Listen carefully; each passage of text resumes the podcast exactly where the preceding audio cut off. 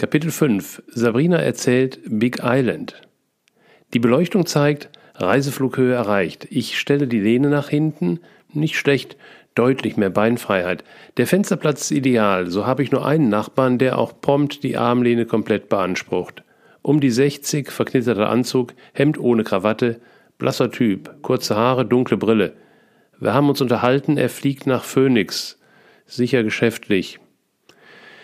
Ich atme tief, rutsche in den Sitz, lande mit dem Fuß auf der Stütze. Ach, alles inklusive, hat Andreas geschrieben. Da bin ich gespannt, was mir geboten wird. Seine E-Mail kam vor zehn Tagen, unfassbar. Ich bin wieder unterwegs nach Hawaii. Meine Chefs haben sich wohl daran gewöhnt. Ich bin einfach hin und habe gesagt, ich brauche noch mal eine Woche Urlaub. Keine Rückfragen. Eine Vertretung war schnell organisiert, die laufenden Projekte haben wir umterminiert. Das nenne ich Flow. Die Stewardess nähert sich, der Typ neben mir klappt seinen Tisch aus. Ich nippe an meinen Drink. Andreas hat gepostet, dass er bereits auf der Insel ist. Er hatte einen Workshop bei Jamie in Denver besucht. Zusammenführung der ursprünglichen männlichen und weiblichen Energien. Ich bin gespannt. Er hatte einige Anmerkungen gepostet. Ich scrolle in der Musikliste, will so viel wie möglich schlafen, denn das wird ein langer Tag. Ich freue mich auf das, was kommt und habe keine Ahnung. Alles läuft wie am Schnürchen. Das Nickerchen in San Francisco ist eine geniale Idee. Reisen mit Andreas ist echt eine Qualität der Extraklasse. Er sollte ein Reisebüro eröffnen. Ich hocke in der Maschine, die mich zur Insel bringt. Sie scheint etwas älter zu sein.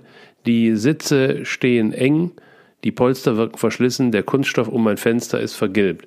Es ist ungewöhnlich warm und die Plätze sind restlos belegt. Ein kleiner Flieger mit zwei Dreierreihen.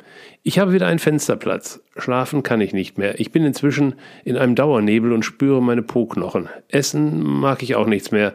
Ich freue mich, dass ich bald wieder laufen darf. Mein Kreislauf spielt etwas verrückt, meine Wangen glühen und ich bin total aufgeregt. Da kommt die erlösende Ansage. Wir beginnen mit dem Landeanflug. Der erste Zipfel der Insel taucht auf.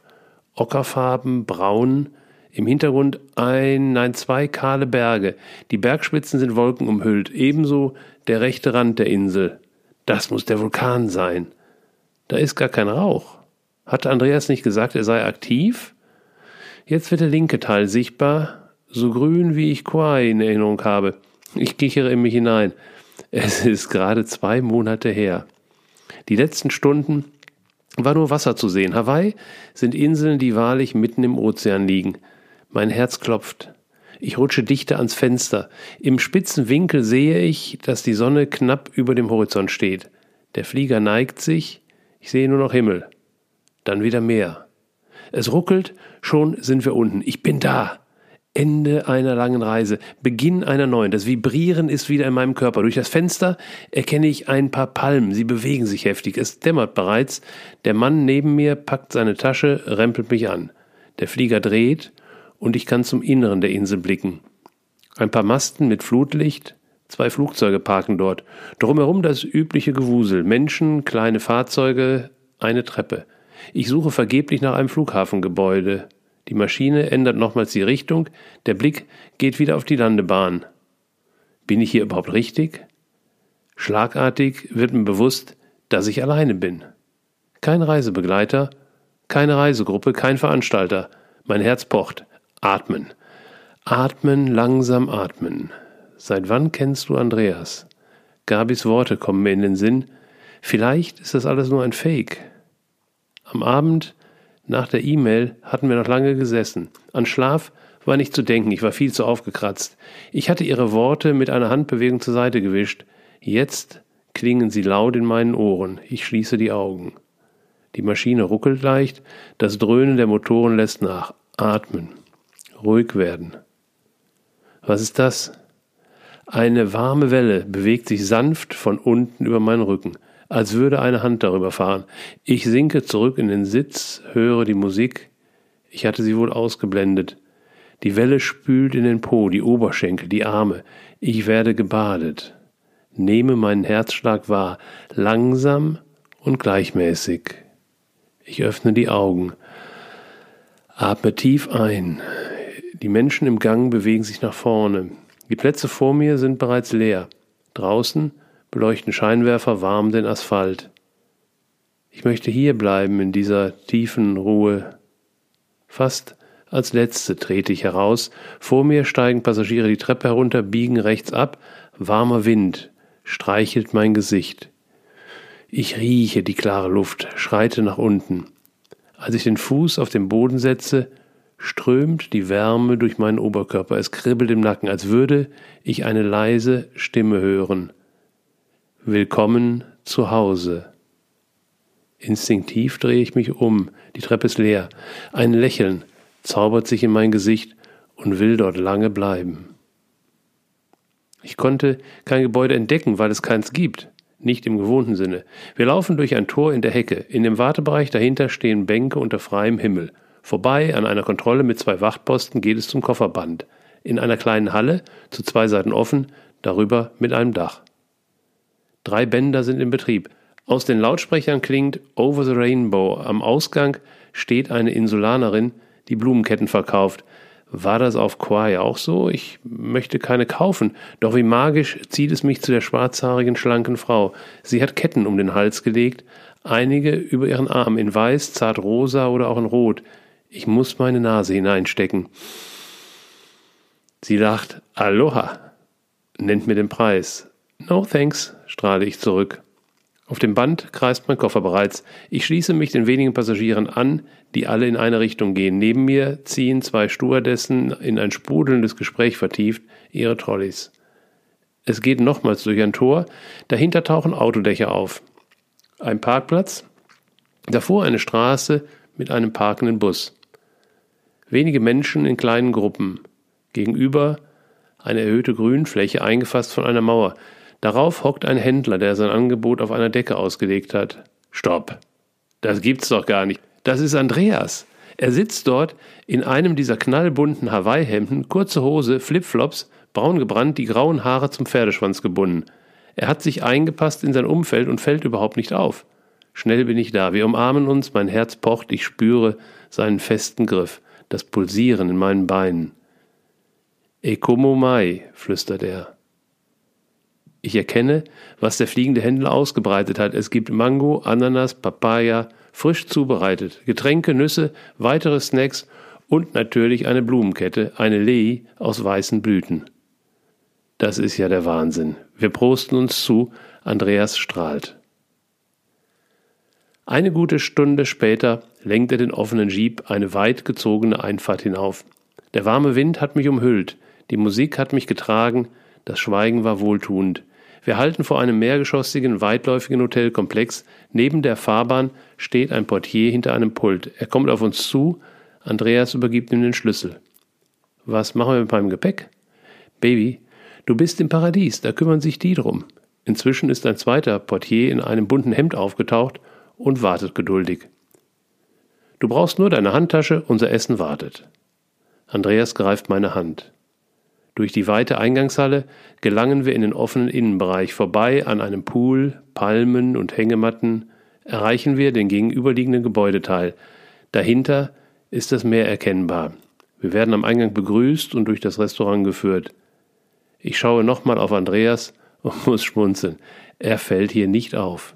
Der Raum ist zur Meeresseite fensterlos und geht über in eine geräumige Terrasse. Unser Tisch steht am Rand. Hinter einem Mäuerchen erstreckt sich dunkles Lavagestein, in der Ferne schimmert das Meer. Ich kann es riechen, höre die Wellen. Auf dem Meer dümpeln Boote mit Scheinwerfern.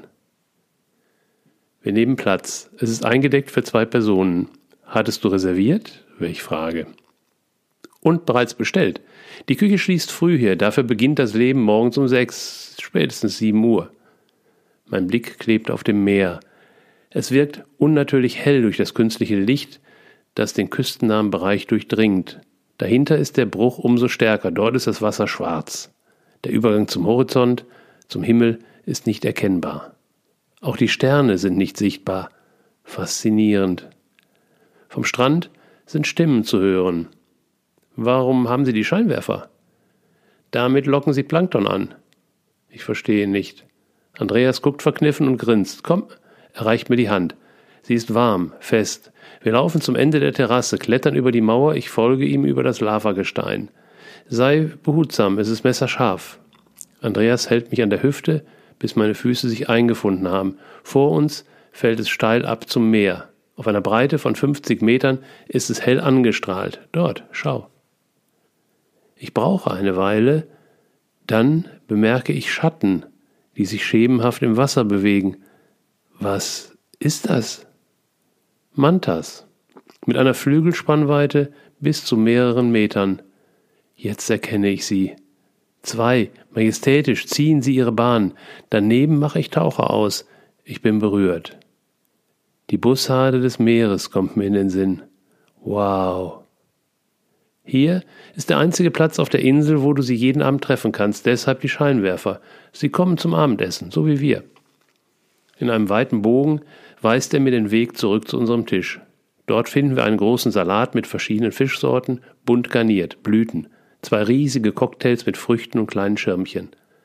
Wow, wirklich wie im Paradies. Wir sitzen lange am Rand des Meeres. Andreas erzählt ausführlich von seiner Zeit in Denver. Ich muss ihn zweimal unterbrechen, um die Mantas zu besuchen. Es ist völlig vergessen, dass ich seit über 24 Stunden unterwegs bin. Zum Nachtisch gibt es frische Früchte, ich bin pappsatt und lasse mich zurückfallen. Das ist unglaublich, stöhne ich behaglich. Keine Spur von Müdigkeit. Andreas nickt, er scheint das zu kennen. Wie oft warst du hier? Fünfmal. Das kommt mir häufiger vor. Das sehe ich. Er wirkt verändert, ruhig. Das Kerzenlicht spielt in seinem Gesicht, völlig glatt und entspannt. Hm, wir haben noch etwas vor, unterbricht er das Schweigen. Dein Ritual? Ich spüre jetzt doch einen Anflug von Müdigkeit. Können wir das nicht verschieben?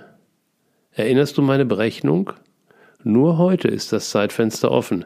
Sanft fragt er nach. Okay für dich? Ich seufze.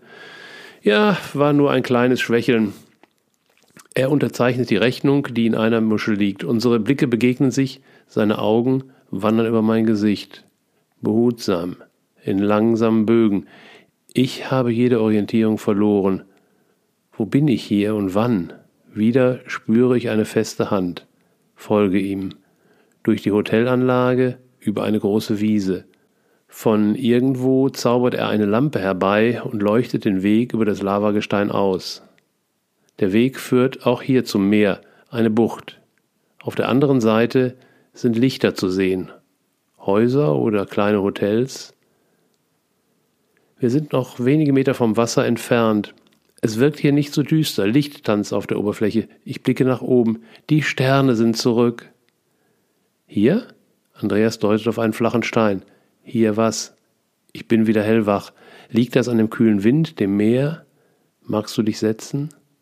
Ich versuche in seinem Gesicht zu lesen, das Licht reicht nicht aus. Ich taste mich auf den Sitzstein. Dort ist die Geburtsstätte von König Kamehameha III. Seine Hand weist zur rechten Seite der Bucht. Die Legende sagt, dass er nach der Geburt nicht mehr atmete. Eine Kahuna hat ihn in die Welt gebracht. Kahuna? Eine Priesterin, eine Kundige der alten Zeit. Wieder ein warmer Schauer. Ich beginne mich zu gewöhnen.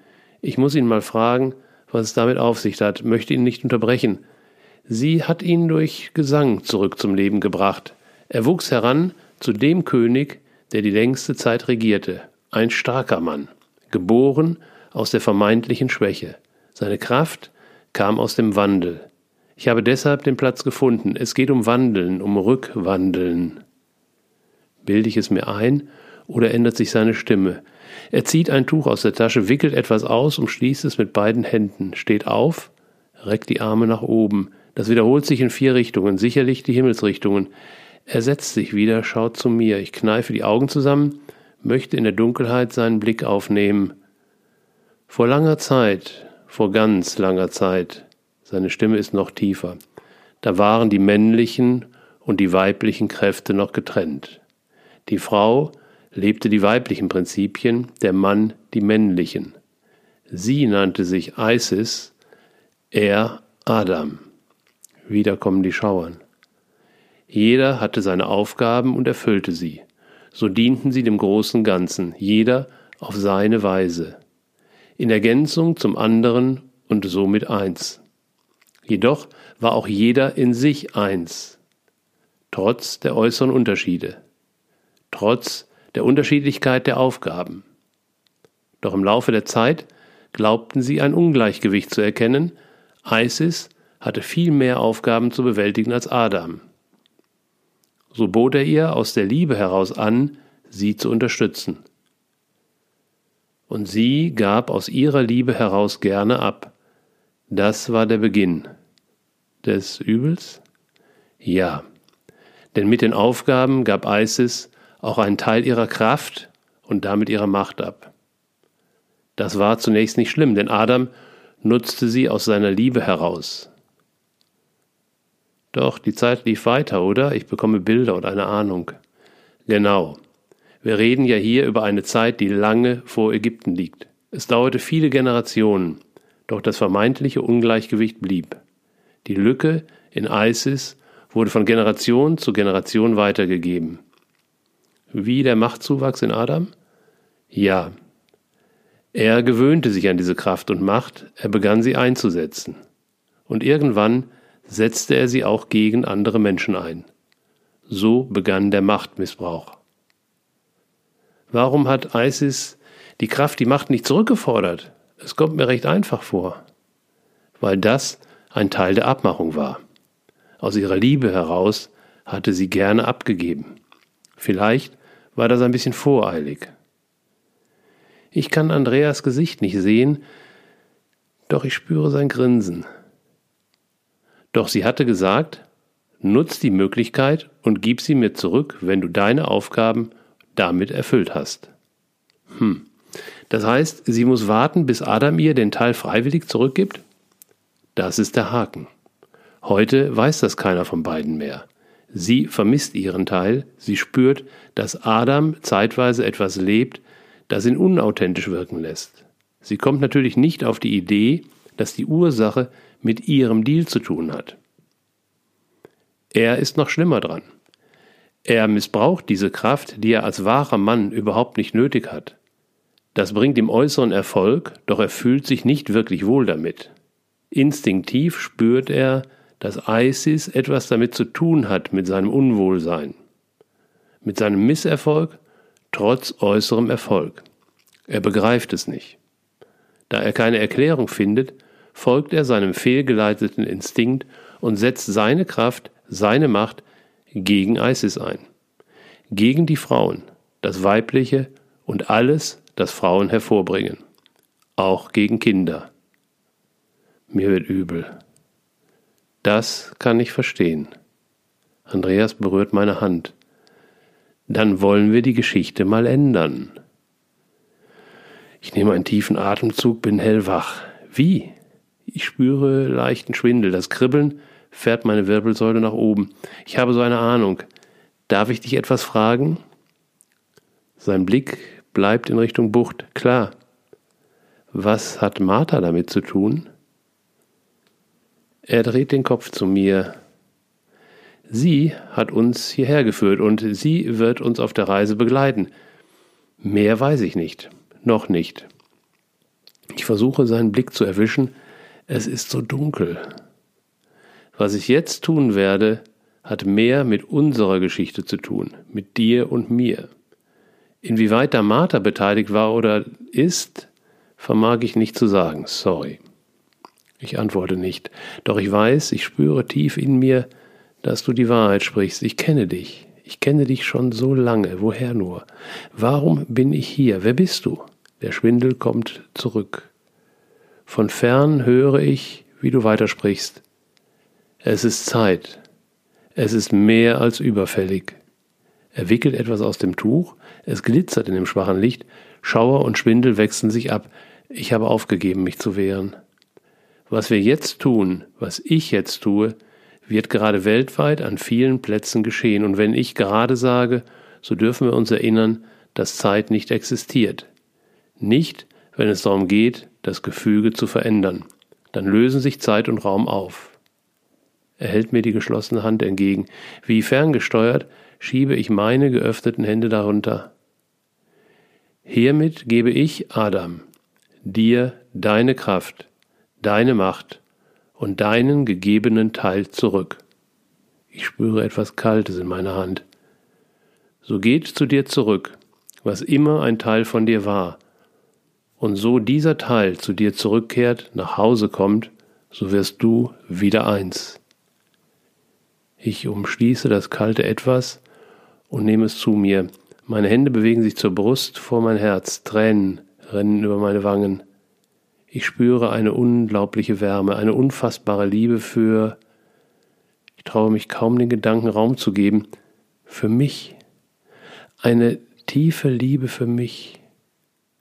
Und indem ich zurückgebe, was mir einst in Liebe gegeben wurde, von ganz weit weg höre ich die Stimme, weich und weit, kann ich erkennen, dass ich eins bin, dass mir nie etwas fehlte.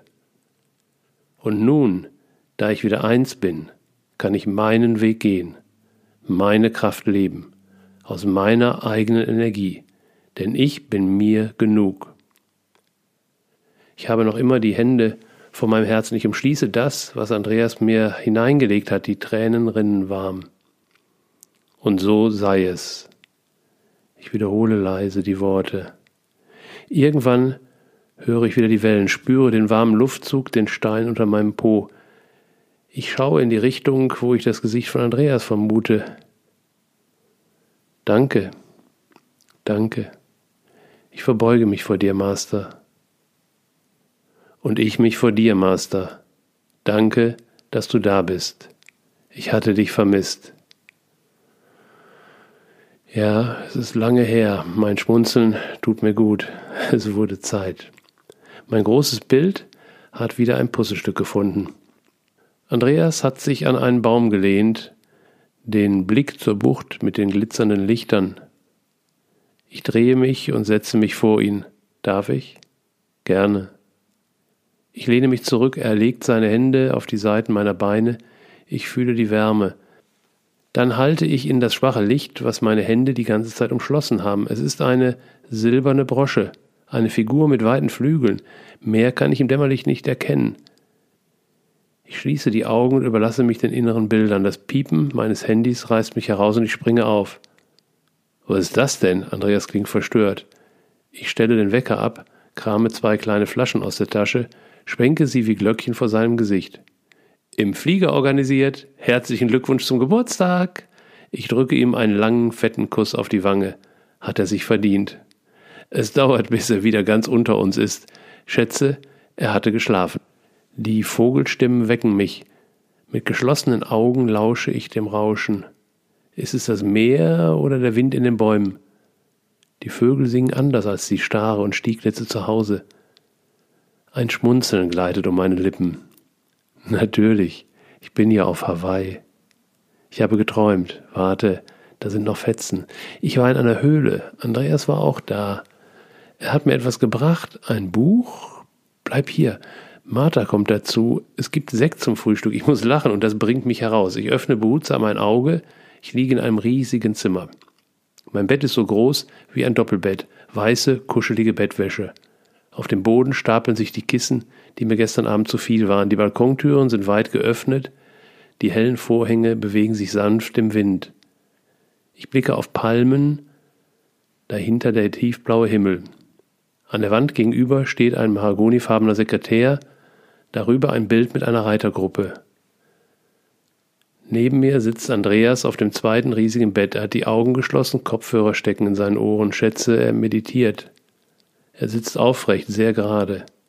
Die Haare liegen offen auf den Schultern. Er erinnert mich an. Ach, ich weiß es nicht. Ich recke mich, lasse mich zurück in die Kissen fallen, versuche noch einmal in meine Träume zu rutschen.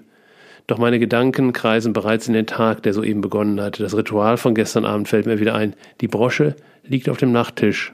Ein Schauer läuft durch meinen Nacken, als ich sie vorsichtig in die Hand nehme.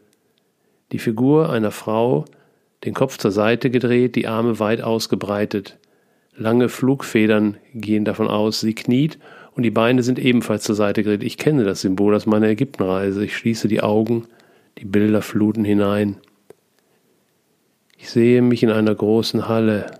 Kerzen erhellen die Dunkelheit. Es riecht moderig, feucht. Ich muss wieder eingeschlafen sein. Diesmal werde ich wach durch leise Musik. Andreas liegt quer auf dem Bett und studiert eine Karte, das Kinn auf die Hände gestützt. Guten Morgen, Aloha, strahlt er mich an. Eine Runde schwimmen zum Wachwerden? Bis mittags genießen wir den Luxus unseres Hotels. Mit einem Früchtebecher und dem typisch amerikanischen Riesenkaffee verlassen wir die Hotelanlage und balancieren über das Lavagestein zum Meer. Wir sitzen 30 Meter über den tosenden Wellen auf Klippen, geformt aus schwarzer Lava. Es wirkt, als wäre sie gestern erst hier hingeblubbert, erstarrt in weichen, glatten Wellenlinien, dazwischen spitze, scharfe Kanten. Ohne Schuhe nicht begehbar. Die Sonne glitzert auf der Oberfläche. Andreas mustert konzentriert das Meer. Er hat das knallbunte Hawaii-Hemd gegen ein ockerfarbenes T-Shirt getauscht. So gefällt er mir besser. Er bemerkt meinen Blick und zeigt zum Meer. Wir sind zu spät dran für die Delfine. Ich schaue in die Richtung und habe das Gefühl, dass sie da sind, auch wenn wir sie nicht sehen. Die Lavasteine zwicken mich. Was steht an, Master? Keine Ahnung. Andreas löst sich vom Meer und mustert mich. Heute Abend sitzen wir am Vulkan. Bis dorthin sind es drei Stunden Fahrt. Martha übernimmt jetzt. Ich schaue ihn fragend an. Hat sie so gesagt, eben. In deiner Meditation? Er nickt. Ich frage nicht weiter nach. Es fühlt sich stimmig an mit den beiden. Sie haben wohl einen Weg gefunden. Ein Page hat den Jeep vorgefahren, ich verstaue unser Gepäck. Andreas öffnet das Verdeck und wir verlassen die Hotelanlage in Richtung der Bucht. Der Himmel strahlt in seinem besten Blau. Auf dem Wasser sind Stand-up-Paddler und zwei schmale Boote zu sehen. Darin jeweils zehn Männer und Frauen hintereinander mit Paddeln, die sie rechts oder links ins Wasser stechen. Die Boote haben an einer Seite einen Ausleger, wohl zum Stabilisieren. Es wirkt fast kitschig, wie auf einer Postkarte. Andreas bemerkt meinen Blick. Martha liebte Stand-up-Paddeln. Witzig. Genau hier hat sie das das erste Mal probiert. Sind wir deshalb hier? Andreas lenkt den Wagen zum Straßenrand, hält an und zeigt auf einen kleinen gartenähnlichen Bereich. Dort ist der Stein, auf dem Kamehameha ins Leben geholt wurde, unsere erste Station. Ach ja, da war ja was gestern Abend oder diese Nacht. Nach einer kurzen Pause mit einer Meditation am Stein fahren wir weiter, versorgen uns in einem Supermarkt mit Getränken und Knabbereien, verlassen den Ort. Die Straße windet sich allmählich höher, folgt der Küste und gestattet uns immer wieder eine grandiose Aussicht auf das Meer. Über uns liegt grauweißer Dunst. Die Luft ist warm. Meine Playlist spielt, die Laune ist bestens. Dann zeig uns mal deine Insel, Martha, murmel ich. Nach einer Weile biegt Andreas nach rechts. Ich richte mich auf, löse mich aus meinem wohligen Tagtraum. Die Straße wird schmaler, es geht bergab. Einzelne Häuser tauchen auf, Büsche, Bäume, dann wieder weite Ödflächen, die in Lavafelder übergehen. Im Hintergrund das endlose Meer. Die Sonne sticht, es wird wärmer. Ich bin froh über den breitkrempligen Sonnenhut. Wir erreichen das Meer, der inzwischen einspurige Weg ist an beiden Seiten durch halbhohe Mauern begrenzt und sind nur vereinzelt Autos entgegengekommen. In diesem Tal scheint es kaum Tourismus zu geben. Wir fahren auf einem Parkplatz für vielleicht hm, zehn Autos direkt am Meer. Warst du schon mal hier? Als der Motor aus ist, höre ich ungewöhnlich lauten Wellengang und drehe mich neugierig um. Bei meiner zweiten Tour habe ich hier übernachtet und bin in Kajak gefahren. Hier? Ungläubig suche ich nach einem Hotel oder einer Pension. Da vorne, hinter einer kleinen Mauer sehe ich ein Haus, eingeschossig mit Flachdach. Grüne Ranken bedecken die Vorderfront. In einem Gästezimmer, ganz nett. Wir gehen zum Meer und ich finde die Erklärung für den lauten Wellengang. Der Strand besteht nicht aus Sand, sondern aus großen, runden Kieselsteinen. Die kräftigen Wellen schlagen darauf und spülen die Steine hinauf. Wenn sie zurücklaufen, rollen die Kiesel lautstark hinterher. Ein tiefes, grummelndes Geräusch, kraftvoll und dynamisch. Ich bleibe begeistert stehen. So etwas habe ich noch nie gehört. Wir laufen den Strand entlang, finden einen Sitzplatz mit Blick aufs Meer. Zwei Schwimmer wollen ins Meer, etwas herausfordernd bei dem Wellengang. Andreas leitet eine kurze Meditation an. Wir atmen uns in den Platz, verbinden uns. Die grummelnden Steine massieren sanft meinen Solarplexus. Ich kann den Atem noch tiefer strömen lassen. Und jetzt warten. Andreas fixiert das Meer in der Bucht. In der Ferne spritzt es weiß auf und plötzlich springe ich hoch. Es färbt mir wie ein Blitz durch den Körper. Ich habe schlagartig verstanden, was ich gerade sehe. Delfine, da, wieder springt einer. Lautstark rufe ich meine Freude heraus. Ich möchte am liebsten hinlaufen. Wieder. Ich kann ausmachen, dass es mindestens zwei sind. Oh, wie vertraut sie mir sind, seit ich das erste Mal mit ihnen schwimmen durfte. Sofort spüre ich diese unbändige Lebensfreude, die von ihnen ausgeht und die sie auch jetzt gerade in mir anfachen. Ich hüpfe vor Freude und drehe mich um zu Andreas. Er sitzt auf dem flachen Stein und schmunzelt. Er wirkt zufrieden, ruhig. Während der Weiterfahrt erzählt er, dass er mit Martha gar nicht hier war. Interessant. Er hatte die Bucht entdeckt, weil sie bekannt ist für die Delfine und war mit dem Kajak rausgefahren, um mit ihnen zu schwimmen. Die schmale Straße führt durch braunes Lavagestein nahe dem Meer entlang. Die Hitze hat zugenommen, der Fahrtwind bringt wenig Abkühlung. Dieser Bereich des Tals wirkt öde. Keine Vegetation, trotz klarem Himmel ist das Wetter drückend. Die Gespräche zwischen uns verstummen. Andreas wirkt nachdenklich. Ich scrolle durch meine Playlist. Ich brauche Musik, die mich rausholt. Ich bin in einem Loch. Was mache ich hier eigentlich? Das ist so bizarr. Noch vor zwei Tagen saß ich an meinem sicheren Schreibtisch. Jetzt fahre ich mit einem Typ, den ich kaum kenne, irgendwo durch die Wüste. Es ist knallheiß und er meditiert mit seiner verstorbenen Tochter. Ich klicke auf I can see clearly now und schaue auf. Der Jeep rumpelt durch Schlaglöcher auf Palmen zu. Nächste Station. City of Refugee. Andreas scheint wieder in seinem Element als Touristenführer. Wir parken auf einem Platz mit wenigen Autos und einem Bus. Am Ende ein flaches Steingebäude. Einige Palmen, die Wedel hängen regungslos herunter. Eine karge Mauer. Mehr ist nicht ersichtlich. Seit wir stehen, brennt die Sonne um ein Vielfaches. Ich ziehe mein Tuch über die freien Schultern. Nimm Wasser mit, das werden wir brauchen. Andreas greift einen Rucksack von der Rücksitzbank. Ich spüre Druck in der Magengegend. Worum geht es hier? frage ich laut und mich leise, ob ich das eigentlich wissen will. Andreas ist um das Auto herumgekommen und öffnet mir die Tür. Ich schaue ihn an, kann seine Augen durch die Sonnengläser erkennen. Sie sind klar, tief. Und es spielt etwas Weiches um sie herum. Behutsam greift er mit beiden Händen mein Gesicht, sie sind warm. Zärtlich streichelt er über meine Stirn, seitlich an den Wangen herunter.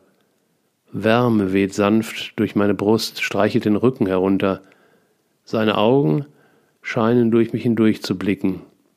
Meine Schultern entspannen sich und sinken herunter. Er lächelt mich an. Danke, flüstere ich. Das Gelände ist Teil des Nationalparks.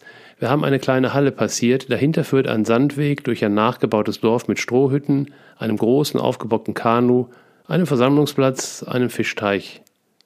Wir erreichen eine drei Meter hohe, einen Meter breite Mauer aus aufgeschichteten Steinen. Sie trennt die vor uns liegende Landzunge von der Insel. Keine Vegetation bis auf ein paar Palmen, die Sonne brennt. Der Weg führt durch eine Öffnung, rechts und links stehen geschnitzte Figuren mannshoch. Sie haben die Fäuste geballt und schneiden Grimassen. Sie kommen mir bekannt vor und wirken verstörend hier in dieser Idylle. Daneben eine steinerne Tempelanlage.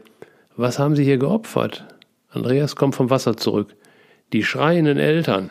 Ich lache ihn an. Eltern? Ja. Wie war das in deiner Kindheit, wenn du etwas ausgefressen hattest und sie hatten dich nicht erwischt? Naja, dann war ich happy, grinse ich. Ich war gut im Nicht erwischt werden. Naja, und war es nicht manchmal so, dass dich dein Gewissen gequält hat? Er streichelt meine Wange, ich zucke zurück. Falls du sowas hast. Er lacht und macht mit den Fingern eine Geste, als würde er sich die Krawatte zurechtziehen. Oft ist es bei kleineren Kids so. Er geht zu den Figuren und schaut zu ihnen auf. Dann ist es geradezu erlösend, wenn sie erwischt werden. Das ist nebenbei ein bekanntes Phänomen bei schweren Verbrechen. Unerkannte Täter, Täter, unerkannte Täter stellen sich oder beginnen unbewusst Fehler zu machen, bis man sie fasst. Er verwirrt mich. Manchmal ist es erlösend, wenn die Eltern dich ausschimpfen, so wie die hier. Du bekommst eine Standpauke. Das ist sehr unangenehm. Doch danach ist es gut. Du bist erlöst und alles ist bald vergessen. Eine Absolution. Andreas verzieht das Gesicht. Was? Das hat die Kirche später daraus gemacht. Hier galten andere Gesetze. Das Gesetz waren die regionalen Herrscher. Sie entschieden über alles. Also auch über Leben und Tod. Wir gehen weiter, finden Schatten hinter der Mauer. Es gab unglaublich viele Verbote. Du durftest dies nicht essen, das nicht tun, nicht auf den Schatten treten, der durch den Körper des Königs entstand, keiner Frau auf den Hintern gucken. Ich schaue zu ihm. Er grinst. Und meist stand eine hohe Strafe an, Auspeitschen, nicht selten die Todesstrafe. Zu der Zeit herrschten auf der Insel regelmäßig regionale Kriege. Die Herrscher mussten also sicher sein, dass sie die Macht hielten. Ich denke, wir sind im Paradies. Andreas steht auf und dreht sich zur Inselmitte. Diese Ebene war viele Jahre Schauplatz von Kriegen. Dort oben, wo die Straße verläuft, gibt es verzweigte Höhlensysteme, Lavatubes. Sie dienten als Schutzräume, um sich zu verstecken, Frauen und Kinder. Und sie beinhalten auch Friedhöfe. Mir schauert. Auch heute noch? Ja.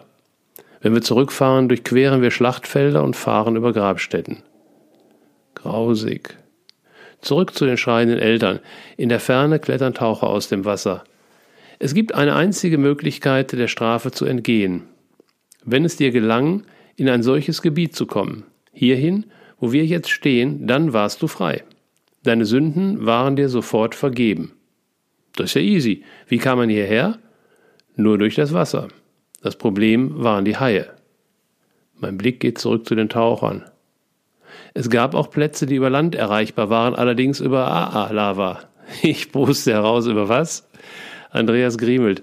Das ist die scharfkantige, an der du dich heute Morgen beim Frühstück fast geschnitten hast. Ohne feste Sohlen ist sie nicht begehbar. Und das war für unsere Sünder die Herausforderung. Sie hatten weder Schuhe noch Flipflops. Autsch! Wir zuckeln weiter. Da ist was dran an den schreienden Eltern oder brüllenden Chefs. Das Prinzip sollte man in die Führungslehre übertragen. Andreas ist vorgelaufen zu dem Fischteich. Er bückt sich, zupft an einer Pflanze, danach hält er die Hände vors Gesicht und ein Tröten hallt über den Platz. Unser großes Kind trompetet auf einem Grasblatt. Ich schüttle schmunzelnd den Kopf. Die Straße windet sich durch Lavafelder. Wir passieren weit auseinanderliegende, bunte, eingeschossige Häuser. Die Vegetation wirkt wild, nur wenige Gärten, die eine pflegende Hand vermuten lassen, wild wachsende Orangenbäume, manchmal liegen reife Mangos neben dem Weg. Andreas lenkt den Jeep in eine Parkbucht. So wie wir stehen, brennt die Sonne auf der Haut. Wir können weit über die Bucht schauen, unter uns liegt die City of Refugee. Um den grünen Platz mit den Hütten und kleinen Bauten herum ist nur Einöde, weite, karge Lavafelder. Ich blicke mich suchend um zu Andreas. Vom Inselinneren zieht eine dichte Bewölkung heran. Wir setzen uns auf die Brüstung. Dieses ganze Gebiet, Andreas beschreibt mit der ausgestreckten Hand einen weiten Bogen, war lange umkämpft. Viele Dörfer, Herrscher, unzählige Tote. Sie liegen hier unter uns. Er zeigt auf die Felder vor uns, öde Lava, vereinzelt kleine Büsche, sonst nichts. Mich schauert. Deshalb würde ein Native Hawaiian hier niemals wohnen wollen. Geister? Andreas nickt und wendet sich zum Jeep. Nach kurzer Zeit sind wir zurück auf der Hauptstraße, die sich im Abstand von ein bis zwei Kilometern parallel zur Küste schlängelt, in einer Höhe von zwei bis 500 Metern. Mehrfach verlassen wir sie und fahren herunter zum Meer, dann wieder rauf. Kein Abstecher ist geplant. Andreas folgt seinen Impulsen. Mal ist es ein Ort, den er von der Tour mit Martha kennt, mal ein Platz, der auch für ihn neu ist. Andreas oder Martha bewegt sich auf der Insel mit der Sicherheit eines Einheimischen. Ich vergesse völlig, erst kürzlich hier gelandet zu sein. Wir haben die Küstenregion verlassen. Seit einer knappen Stunde zieht sich die Straße schnurstracks bergauf. Mal durchqueren wir Wälder, mal ausgedehnte Lavafelder. Sie wirken auf mich bedrohlich so kahl, ohne jegliche Vegetation, tot. Das Wetter hat sich geändert. Eine dichte Wolkenschicht liegt über uns. Sie hat ihre Farbe von freundlichem Weiß zu ekligem Gelbgrau gewechselt. Die freudigen Erzählungen von Andreas sind verklungen. Ich versuche mit meiner Playlist gegenzuhalten. Ich fühle mich fast schwermütig. Schaue zu Andreas. Er wirkt introvertiert. Meinen Blick bemerkt er nicht. Es begann am Black Sand Beach mit dem tiefschwarzen Sand. Das Meer war ungewöhnlich rau, Schwimmen verboten. Als Martha und Andreas dort waren, lagen große Schildkröten zum Sonnenbad dort. Heute war der Strand verwaist. Ich meine, dass ich dort zum ersten Mal den Wetterumschwung ahnte. Das Atmen fällt schwer. So muss es sich anfühlen, wenn du im Smog lebst. Bilder aus den Nachrichten über Bombay kommen mir in den Sinn. Dieser dichte, gelbliche Nebel, der die ganze Stadt lahmlegt. Das ist Pele. Ich taxiere das unbewegte Gesicht von Andreas, versuche, seine Gedanken zu greifen und spüre Druck auf meinen Schultern. Der Gott des Vulkans? Seine Mimik modelliert ein Lächeln. Die Göttin. Der Gedanke an sein Gemälde bringt ein wenig Entspannung. Pele, die auf der Lava surft. Als könnte er Gedanken lesen. Ich habe einen kleinen Ausdruck mit. Wir wollen sie doch wohl stimmen. Er blickt zu mir. Und dich doch auch. Er schafft es, Wind in die Schwere zu fächeln, doch es hält nicht an. Die Wolken hängen jetzt fast auf der Straße. Es wird kühler, beginnt zu regnen. Das Drückende nimmt weiter zu. Seit dem Beginn des Aufstiegs haben wir kein Haus mehr gesehen. Wir verlassen den Wald und fahren wieder in ein Lavafeld ein. Entweder liegen die Wolken jetzt auf dem Boden oder sie haben sich mit dem Nebel verbündet. Rings um uns schwarze Lava, im Trüben nur noch ahnbar. Ich blicke zu Andreas, ohne den Kopf zu bewegen. Er hat beide Hände am Lenkrad. Ich habe nicht den Eindruck, dass er reden möchte. Ich drehe die Musik lauter, den Sitz etwas nach hinten, ich schließe die Augen. Die Trommeln entspannen mich, ich rutsche tiefer, entlaste meine Schultern, atmen, tief atmen, Bilder steigen in mir auf, tanzende Figuren, um ein Feuer, um sie herum Nebel, sie sind dunkelhäutig mit Federn und bunten Ketten geschmückt, Nebelschwaden umhüllen sie. Ich fühle mich wohl, lass mich hineinfallen. Der gleichbleibende Rhythmus der Trommeln trägt mich durch den Raum. Die Scheibenwischer quietschen im Dauerbetrieb über die Scheibe. Auf beiden Seiten stehen hohe Bäume. Ein Auto kommt uns entgegen. Ich schaue zu Andreas. Morning, gleich da, brummt er warm. Da taucht auch schon ein Schild aus dem Nebel auf. Volcano Nationalpark. Wir passieren eine Schranke. Die asphaltierte Straße führt uns zu einem einzigen Gebäudekomplex. Er beherbergt ein Hotel und ein Restaurant. Unser Zimmer liegt in einem Anbau. Mit Blick auf den Vulkan. Das Hotel steht direkt am Rand, hatte Andreas geschwärmt. Dieser Vulkan ist zwar nicht der aktive, doch gibt es in dem flachen Krater noch eine Öffnung von rund zehn Metern, in der es brodelt und aus der Schwefeldampf austritt. Die Fotos waren vielversprechend. Eine wahrhaft königliche Idee, hier seinen Geburtstag zu feiern. Wir zockeln mit klappernden Trolleys über Dielenbretter einen langen, schmalen Gang entlang. Die Wände holzvertäfelt, dunkel mit vergilbten Bildern, die wohl seit einer Weile hier hängen. Andreas stoppt. Hier gibt es noch Zimmerschlüssel, nicht die inzwischen üblichen Magnetkarten. Das Apartment ist sehr großzügig, ein kleiner Vorraum mit Kochgelegenheit, ein breites Zimmer mit einem hochgebauten Doppelbett. Alles ein wenig bieder, viel dunkles Holz, dicke Wollvorhänge in satten Rot- und Brauntönen. An den Schlafraum schließt sich ein Wintergarten an. An der rechten Seite hat ein schweres dunkelbraunes Ledersofa Platz genommen. Gegenüber erwartet uns die große Fensterfront. Mit Blick auf den Vulkan, Andreas strahlt, stellt sein Trolley ab und schreitet, wie es sich für ein Geburtstagskind gehört, auf das Glas zu. Ich freue mich mit ihm und folge in gebührendem Abstand. Er hat das Fenster fast erreicht. Mit einer weiten Handbewegung holt er aus. Das Tadadada bleibt ihm im Hals stecken. Ich schaue an ihm vorbei heraus. Nebel. Andreas starrt eine gefühlte Ewigkeit. Regungslos. Ich fühle mich hilflos. Nee, oder? Das hat er nicht verdient. Ich versuche die übliche Taktik mit wird schon, warte mal ab. Das mag bei Kindern wirken, nicht bei ihm. Es dauert noch eine kleine Weile, ein paar in den Holzboden gelaufene Runden, dann explodiert der Vulkan. Nicht der, der im Nebel versunken ist, sondern der, der mich nach Hawaii gebracht hat. Wir schaffen es noch so gerade in den angrenzenden Wald zu laufen, dort brüllt er seine Wut, seinen Zorn heraus, über die Ungerechtigkeit, die ihm, den anderen, der ganzen Welt widerfährt. Ich lasse ihn. Er kommt damit alleine klar. Abgesehen davon, dass es recht laut zugeht, fühle ich mich fast wohl. Als der Ausbruch abebbt, gehe ich zu ihm, lege ihm eine Hand auf den Rücken. Er schaut mich an, wirkt ruhig. Cooler Geburtstag. Schwer abzuschätzen, wie er das meint. Ich lasse ihm den Vortritt, dann lachen wir beide laut heraus, fallen uns in die Arme.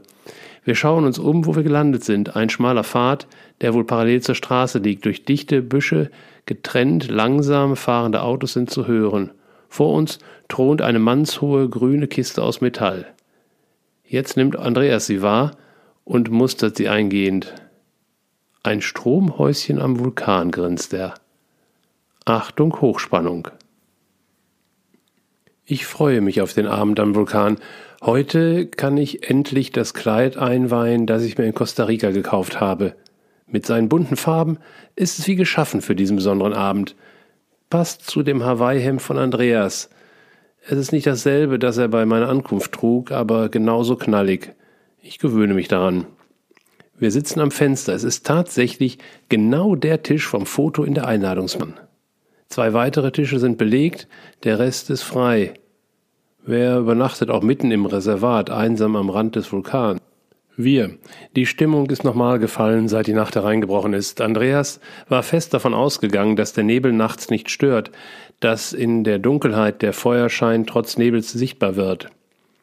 Doch nicht bei diesem dichten Nebel. Da helfen weder an der Scheibe plattgedrückte Nasen, noch ein Gang nach draußen auf die Terrasse, wo es kein Restlicht gibt. Er stellt tapfer unser Menü zusammen. Ich weiß nicht, was sich da zeigt. Erst diese dunkle, drückende Energie, die sich während der Fahrt aufgebaut hat, dann der Nebel. Den kenne ich durchaus von nachts. Wir sind hier im Regenwald, doch tagsüber. Was machen wir verkehrt? Das kann ich nicht nachvollziehen. Du brauchst doch nicht immer alles auf dich beziehen. Darum geht es nicht. Doch wenn mir die Hintergründe klar werden, der Bezug zu mir oder meine Lernaufgabe, dann kann ich auch ein Teil der Lösung sein. Sorry, aber das ist mir zu hoch.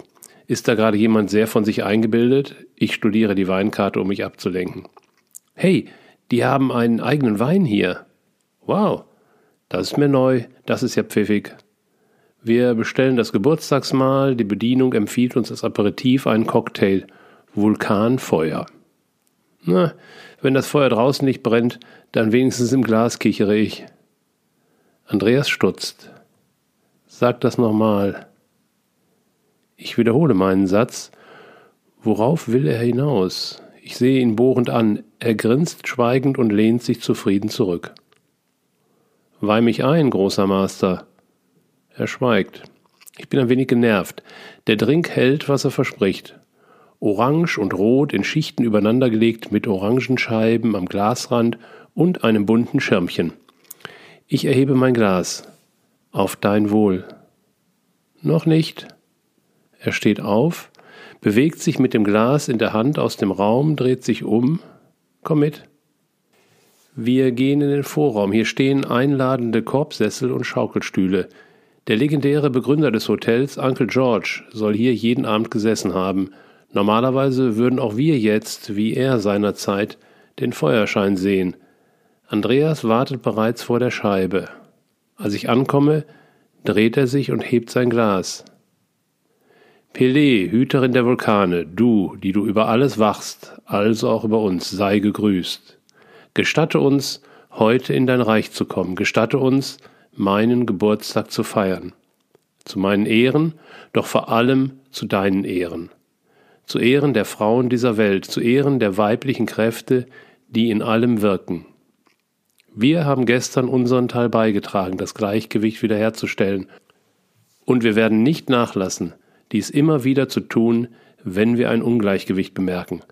Danke, dass wir hier sein dürfen. Bitte sei unser Gast und weile bei uns heute Abend. Es ist uns eine große Freude. Aloha. Wir erheben unsere Gläser, verbeugen uns vor der Scheibe, dann darf ich endlich gratulieren. Andreas ist schon ein komischer Vogel und dennoch fühlt sich das eben so natürlich an. Ich schüttel den Kopf und freue mich auf den Fisch. Andreas hat davon geschwärmt, von dem frischen Fisch auf Hawaii. Ich meine, wir sind mitten im Ozean, wenn nicht hier, wo dann? Wir gehen gerade die Optionen für den nächsten Tag durch. Da kommt die Bedienung gestikulierend zu uns. Wir schauen erst sie, dann uns fragend an. Sie zeigt nach draußen durch das Fenster, zappelt mit den Armen. Schaut doch, sie strahlt. Gleichzeitig wenden wir den Blick. Tatsächlich. Durch den Nebel ist orange-rotes Licht erkennbar. Heftige Schauern laufen über den Rücken. Andreas hat Tränen in den Augen und deutet mit seinem Arm. Ich ahne, was er meint. Die Härchen stehen. Er hält sein Glas in Richtung Fenster. Die Farbe im Glas ist dieselbe wie die im Nebel. Herzlichen Glückwunsch, wiederhole ich und drücke ihm einen Kuss auf die leicht gerötete Wange. Er strahlt mit Pelé um die Wette.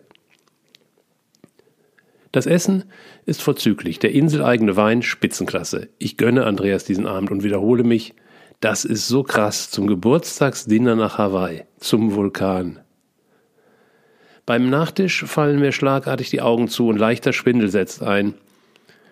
Ich möchte nicht schlapp machen, es ist dein Abend, aber ich glaube, ich bin am Ende. Mein Kopf taumelt leicht. Pelé arbeitet mit dir, atme ganz ruhig, trink etwas Wasser und lass uns nach draußen gehen. Ich sehe in seine Augen, spüre die warme Hand auf dem Rücken, sofort ist da dieses Gefühl von Vertrauen. Wir erheben uns, gehen langsam über die Terrasse, stolpern einen schmalen Weg entlang. Zur rechten Seite liegt der Vulkankrater, der rote Schein ist deutlich sichtbar. Ich finde Halt an einem Geländer, warmes Licht in fast goldenen Tönen versucht durch den Nebel zu dringen. Wie Flutlicht in einem Stadion hell genug, um den Weg zu erkennen. Ich blicke zum Haus. Neben der Tür steht eine Laterne, schwaches Licht geht von ihr aus. Hier jedoch sind keine Laternen. Heute ist Vollmond, vielleicht kann er den Nebel vertreiben. Komm, wir folgen dem Pfad. Links grenzt dichtes Buschwerk, rechts ist der Blick frei in dieses ausgeleuchtete und in Watte gebettete Stadion. Wir erreichen eine Lichtung. Der Schwindel ist noch da, doch die Müdigkeit hat sich gebessert. Ein warmer Wind weht schwach. Ich höre die Zikaden. Wir setzen uns auf die Wiese, mein Schwindel nimmt zu. Andreas holt etwas aus seiner Tasche und platziert es um mich herum. Ich erkenne, dass es kleine Kristalle sind. Mehrfach stellt er sich, taxiert sie, bückt sich und korrigiert ihre Position, schaut zu mir. Ich beobachte ihn. Es fühlt sich vertraut an als hätten wir das bereits oft gemacht. Leg dich hin, entspann dich. Ich strecke mich aus, spüre unter mir das Gras, den festen Boden, meine Hände tasten über meinen Körper, ich bewege langsam die Zehen, meinen Kopf, schließe die Augen. In meinem Unterleib fühlt es sich an, als sei dort ein riesiges Loch. Dann spüre ich Hände, die mich sanft und warm berühren, am Unterbauch, im Herzbereich, unter den Füßen. Ich kann nicht mehr ausmachen, wo ich gerade berührt werde. Ich verliere den Überblick, lasse mich fallen. Bilder tauchen auf. Reptilien, Dinosaurier, Regenwald, riesige Bäume, spuckende Vulkane. Und ich höre wieder die Trommeln. Wunderschöne Klänge. Sie hüllen mich ein, ich spüre den Rhythmus. Wellen schwingen durch meinen Körper. Erst sanft, dann immer kraftvoller. Sie tragen mich. Ich verliere jedes Zeitgefühl, jegliche Idee, wo und wer ich gerade bin. Ich öffne die Augen, mein Körper kribbelt, ich fühle mich sicher, irgendwie auch klar. Schwach erkenne ich ein Geländer, schaue zur Seite, da sitzt Andreas, sein Gesicht zu mir gewendet. Alles gut? Ich glaube ja. Wie spät ist es? Mein Mund ist trocken. Neuzeit und Erde. Ich höre sein Lächeln in der Dunkelheit. Zeit ins Bett zu gehen. Gut gemacht, Master. Das Frühstück wird ein Spätstück. Wir genießen es im Wintergarten. Andreas hat den Tisch vor die Scheibe gerückt. Darauf liegen Blumen und Kristalle. Der Service hat Früchte, Brot, Saft und herrlich duftenden Kaffee gebracht. Im Morgenmantel nehmen wir Platz. Die Sonne hat ihre ganze Pracht entfaltet und, wahrhaftig, hinter einer niedrigen Hecke schlängelt sich weißgrauer Rauch nach oben in den blauen Himmel. Er kommt aus der Erde. Braunschwarze Erde, soweit mein Auge reicht. Wir sitzen am Rand des Vulkans. Andreas öffnet das Dach und verstaut unser Gepäck. Eine Gruppe älterer Japaner knubbelt sich vor einem Reisebus. Ich bekomme den Impuls, im Touristenshop nach einem Andenken für Gabi zu schauen. Kommst du klar? Andreas lugt über das Autodach. Jep, was machst du? Ich gehe noch mal was shoppen. Er schüttelt den Kopf und verschwindet im Kofferraum. Ich finde eine witzige Mütze für Gabi, sonst liegt nur der übliche Tourikram in den Auslagen. Ich bummle zurück. Der Parkplatz ist fast leer. Der Jeep steht mit offenem Dach hinter einer Mauer. Musik klingt herüber. Andreas lehnt an einer Palme, die Augen geschlossen. Die Hände liegen lässig auf den angewinkelten Knien. Ich lasse ihm den Raum und setze mich. Was mag in ihm vorgehen? Es ist jetzt vier Monate her, dass Martha gegangen ist. Wann waren Sie hier? Ein Jahr vorher. Wie macht er das? Da scheint es neben der Erinnerung eine Art neue Verbindung zu geben. Er spricht wenig darüber, obwohl er sonst so viel und so gerne redet. So ganz werde ich nicht schlau und wenn ich mich hineindenken will, überfällt mich meine eigene Angst. Allein der Gedanke, jemanden zu verlieren, ist schrecklich. Wie grausam muss es also sein, wenn das Realität wird? Er wirkt entspannt. Die kleinen Muskeln um die Augen bewegen sich minimal. Sein Alter ist schwer zu schätzen. Mal huscht etwas Kindliches über sein Gesicht, dann wieder hat er die Züge eines alten Mannes. Woher kenne ich dich? Da ist dieser vertraute Teil. Er bewegt sich, reckt die Hände, doch auch Facetten, die Angst auslösen. Die Zugfahrt. Wenn die dunklen Wolken plötzlich da sind. Er blinzelt. Auf geht's. Was hat Martha auf dem Plan? Ein Moment schaut er verwirrt. Martha? Ich lege meinen Kopf zur Seite. Du sagtest, sie übernimmt. Er lacht auf, ballt die Faust und schlägt damit ein Loch in die Luft. Yes! Schwer zu sagen, ob es Martha ist, die uns führt, oder ob Andreas die Station abfährt, die er mit ihr besuchte. Wir sind in einem kontinuierlichen Fluss, immer in Bewegung, alles fügt sich. Die Fahrt durch den Regenwald mit seinen Grüntönen, den Tierstimmen, der feuchtwarmen Luft, die in alle Zellen des Körpers weht, der Walk durch den Krater, in sengender Hitze über kleine Spalten laufen, aus denen Schwefeldämpfe aufsteigen und signalisieren, Mutter Erde ist lebendig. Der fabelhafte Einstieg in eine Lavatube, eine Röhre von drei, vier Metern Durchmesser, entstanden durch glühende Lava, die sich ihren Weg knapp unter der Erdoberfläche gesucht hat. Wir besuchen Sandy und Gerrit, ein Ehepaar, das neben dem Park ein kleines Refugium mit Ferienhäusern unterhält. Andreas ist mit ihnen befreundet. Hier hat er mit Martha einige Zeit verbracht. Sie freuen sich, uns zu sehen. Wir plaudern. Ich genieße ihren Garten mit seiner Blumenpracht. Wir fahren weiter in die nächste Stadt, besuchen einen japanischen Garten, schlendern über den Bauernmarkt, finden einen freien Platz im besten Fischrestaurant, wie Andreas sagt. Eine Stunde hinter dem Ort klettern wir zu einem Wasserfall, sitzen am Flussufer und lassen uns von putzigen Minifischen die Füße anknabbern. Die Straße zieht sich nordwärts und bietet immer wieder neue Ausblicke. Als wir unseren Zielort erreichen, dämmert es bereits. Andreas greift in das Handschuhfach und reicht mir einen Zettel herüber. Kannst du bitte mal vorlesen die Wegbeschreibung? Ich falte das Papier auseinander, eine ausgedruckte E-Mail. Ich beginne zu lesen unterbreche. Ist das sowas wie versteckte Kamera? Das schweigende Grinsen von Andreas verstärkt meine Unsicherheit. Er schiebt die Schultern hoch, setzt die Mimik eines sechsjährigen Schuljungen auf. Die E-Mail ist real, habe ich so bekommen. Ich brauche noch eine Weile, dann bricht wieder schallendes Lachen heraus. Aloha Andreas, das Haus ist für dich bereit ab 14 Uhr. Die Tür ist nicht verschlossen, der Schlüssel liegt auf dem Tisch. Bitte druck dir diese Beschreibung aus, da die Netzabdeckung im Ort sehr schlecht ist. Im Haus ist sie allerdings dann sehr gut. Da ihr möglicherweise nach Sonnenuntergang kommt, ist das Haus beleuchtet. Wenn ihr von Hilo kommt, fahre den Highway 19 Nord bis zum Ende der Straße, circa 30 Meilen. Biege rechts ab, fahre den Berg herauf, bis du die Straße erreichst. Biege links ab an der Hauptkreuzung. Fahre geradeaus bis zum Reformhaus. Fahre durch das Wohngebiet, bis du zum Farmland kommst. Dann siehst du große Bäume. Fahre weiter bis zur ersten Einfahrt nach Honokaa, direkt hinter dem Willkommensschild bei Meile 44. Dort biegst du links ab und fährst den Hügel herauf. Oben auf dem Hügel biegst du wieder links ab und fährst bis zur Kreuzung mit dem Highway 240. Fahre geradeaus für acht Meilen, dann gabelt sich die Straße. Nimm die rechte und folge ihr für eine Meile. Dann siehst du Masten mit Telefonleitungen auf der rechten Seite. Hinter dem zweiten biegst du rechts in eine Einfahrt. Dort ist ein kleiner Postkasten. Beachte, dass dort die Einfahrt unseres Nachbarn links parallel beginnt und den Berg hinaufführt. Bleib also rechts auf dem Weg, der dann bergab führt. Fahre den langen, mit schwarzem Schotter gefüllten Weg entlang. Auf der rechten Seite passierst du ein großes Haus, vor dem ein oder zwei Autos parken. Fahre weiter, bis die Straße in einem kleinen Rondell endet. Biege kurz davor links ab. Folge dem Weg bis zu einer Wiese. Dort geht es rechts bis zu einem Carport. Es wird niemand zur Begrüßung da sein.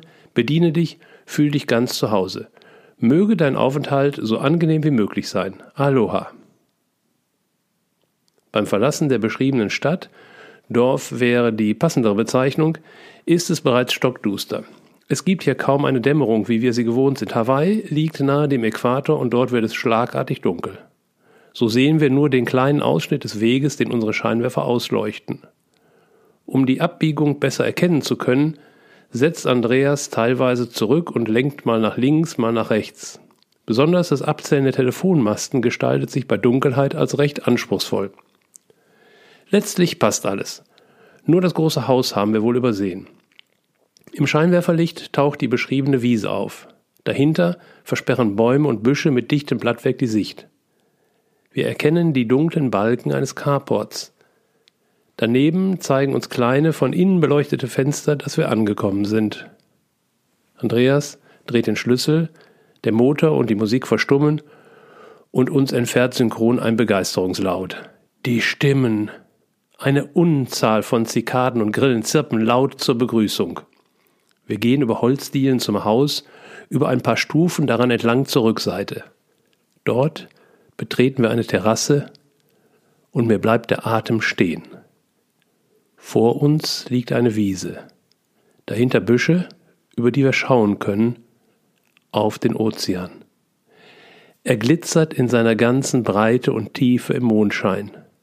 Das Haus befindet sich auf einer Klippe hoch über dem Meer. Zur linken Seite sind die Umrisse einer Nachbarklippe erkennbar, weit entfernt.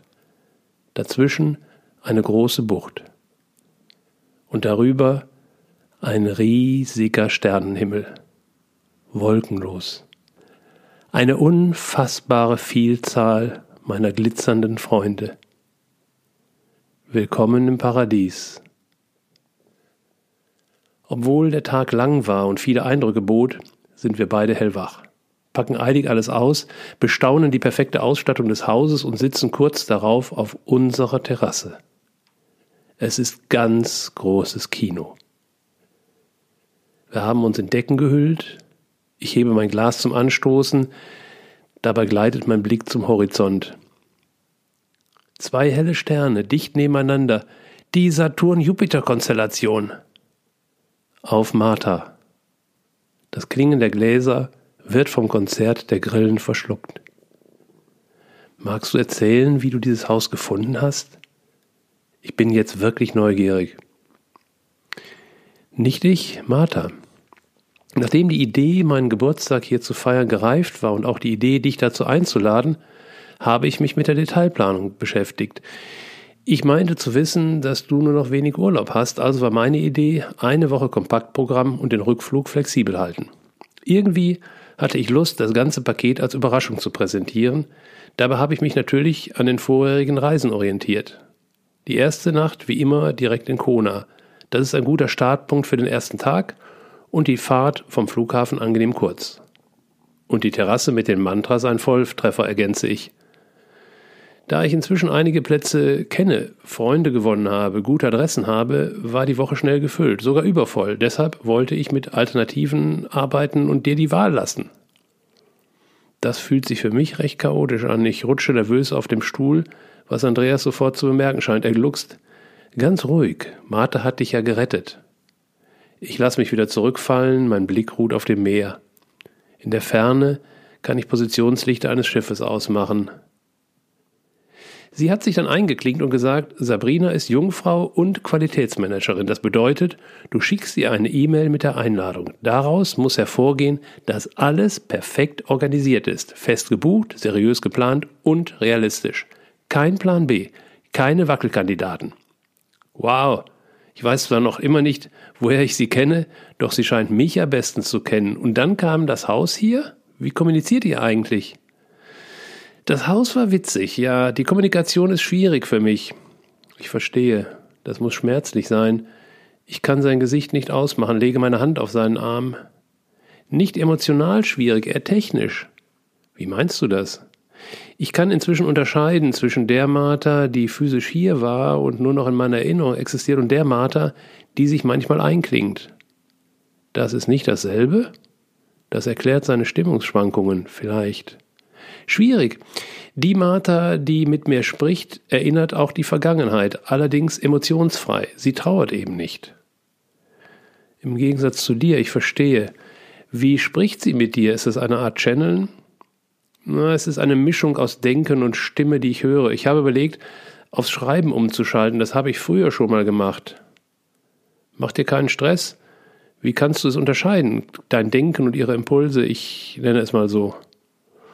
Wenn es von ihr ist, bin ich stark berührt. Das ist ein sicheres Zeichen. Als sie mit dem Haus hier herauskam, habe ich geheult. Ich drehe mich um. Hinter uns ist eine Art Fenster, es reicht bis zum Boden. Dahinter steht ein breites Sofa mit Blick Richtung Meer. Wiederum dahinter, zwei Stufen höher, ein Bett, auf dem sich Kissen stapeln. Dort werden wir schlafen, mit Blick zum Ozean. Die Stimmen des Waldes werden uns in die Träume begleiten, denn in dem Fensterrahmen ist kein Glas. Nur eine Gase um die Mücken fernzuhalten. Das kann ich verstehen. Eine Träne kullert mir aus dem Augenwinkel. Das ist doch alles ein Traum, oder? Garrett hatte so kurzfristig nichts frei, also war ich im Internet auf der Suche nach einem Haus im Regenwald. Ich fand kein ansprechendes und es zog sich. In dem Moment erreichte mich eine E-Mail betreffend meiner Kühe, also die, die ich male die lenkte mich ab. Als ich zurückblickte in die Hausauswahl Hawaii, war da ein Haus abgebildet mit Kühen davor. Das fand ich recht ungewöhnlich. Sofort kam der nächste Impuls, jetzt eindeutig von Martha. Ich erinnere mich, dass wir während unserer Reise erfahren hatten, dass es hier einige riesige Rinderfarmen gibt und die liegen ganz in der Nähe. Da wollte ich also hin und habe die Suche entsprechend auf das Gebiet gelenkt. Das liegt allerdings eher im Landesinneren und hat keinen Zugang oder auch nur Blick auf das Meer und unter den Häusern taucht plötzlich eins mit Blick auf Waipio Valley auf. Er deutet zu der Bucht vor uns. Das Tal der Könige. Dort wollte ich auf jeden Fall mit dir hin, das war klar. Dass es hier eine Unterkunft gibt, hätte ich nie erwartet. Du hast ja gesehen, das einzige Haus weit und breit. Und sie hatten genau in dieser Woche noch drei Nächte frei. Ich meine, wir haben Hochsaison und ich habe vor 14 Tagen gebucht. Das habt ihr gut gemacht. Ihr seid echt ein tolles Team. Ich blicke zu dem Tal und spüre eine Resonanz, ein Schauer, als wollte das Tal mich zu sich locken. Ich kenne dieses Gefühl. Wenn ich auf einem Berg stehe und herunterschaue, ist da einerseits ein Respekt vor der Höhe und manchmal gleichzeitig so ein Ziehen. Eigenartig, denn das Tal ist ja noch ein paar hundert Meter entfernt. Meine Augen wandern zu der dunklen Klippe, zu den zwei hellen Sternen. Man vermutet, dass es zu Christus Geburt so eine Doppelkonstellation mit den Sternen von Bethlehem gegeben hat. Kein Komet? Nein, das können Sie inzwischen wohl ausschließen. Es war sowas, ich deute auf den Bergrücken. The Place of First Light. Ein Platz im Tal heißt so. Die Geburt des neuen Kindes, das passt so nah am Äquator und ohne Restlicht scheint der Sternenhimmel doppelt so voll wie sonst. Irgendwann treibt uns die feuchte Kühle doch in unser kuscheliges Riesenbett. Die Kissen ragen rechts und links herauf, eines habe ich mir unter den Kopf geknufft, so sehe ich immer noch die Sterne. Ich bin hundemüde, doch ich möchte keine Sekunde verpassen. Erzähl mir von dem Tal. So wie ich es ausspreche, spüre ich wieder diesen Sog im Magen. Gerne. Andreas rückt näher, ich spüre seinen Kopf auf meinem Kissen, mein Solarplexus meldet sich. Es ist das Tal der Könige. Über viele Jahrhunderte lebten hier die Stämme, aus denen die meisten der Könige hervorgingen.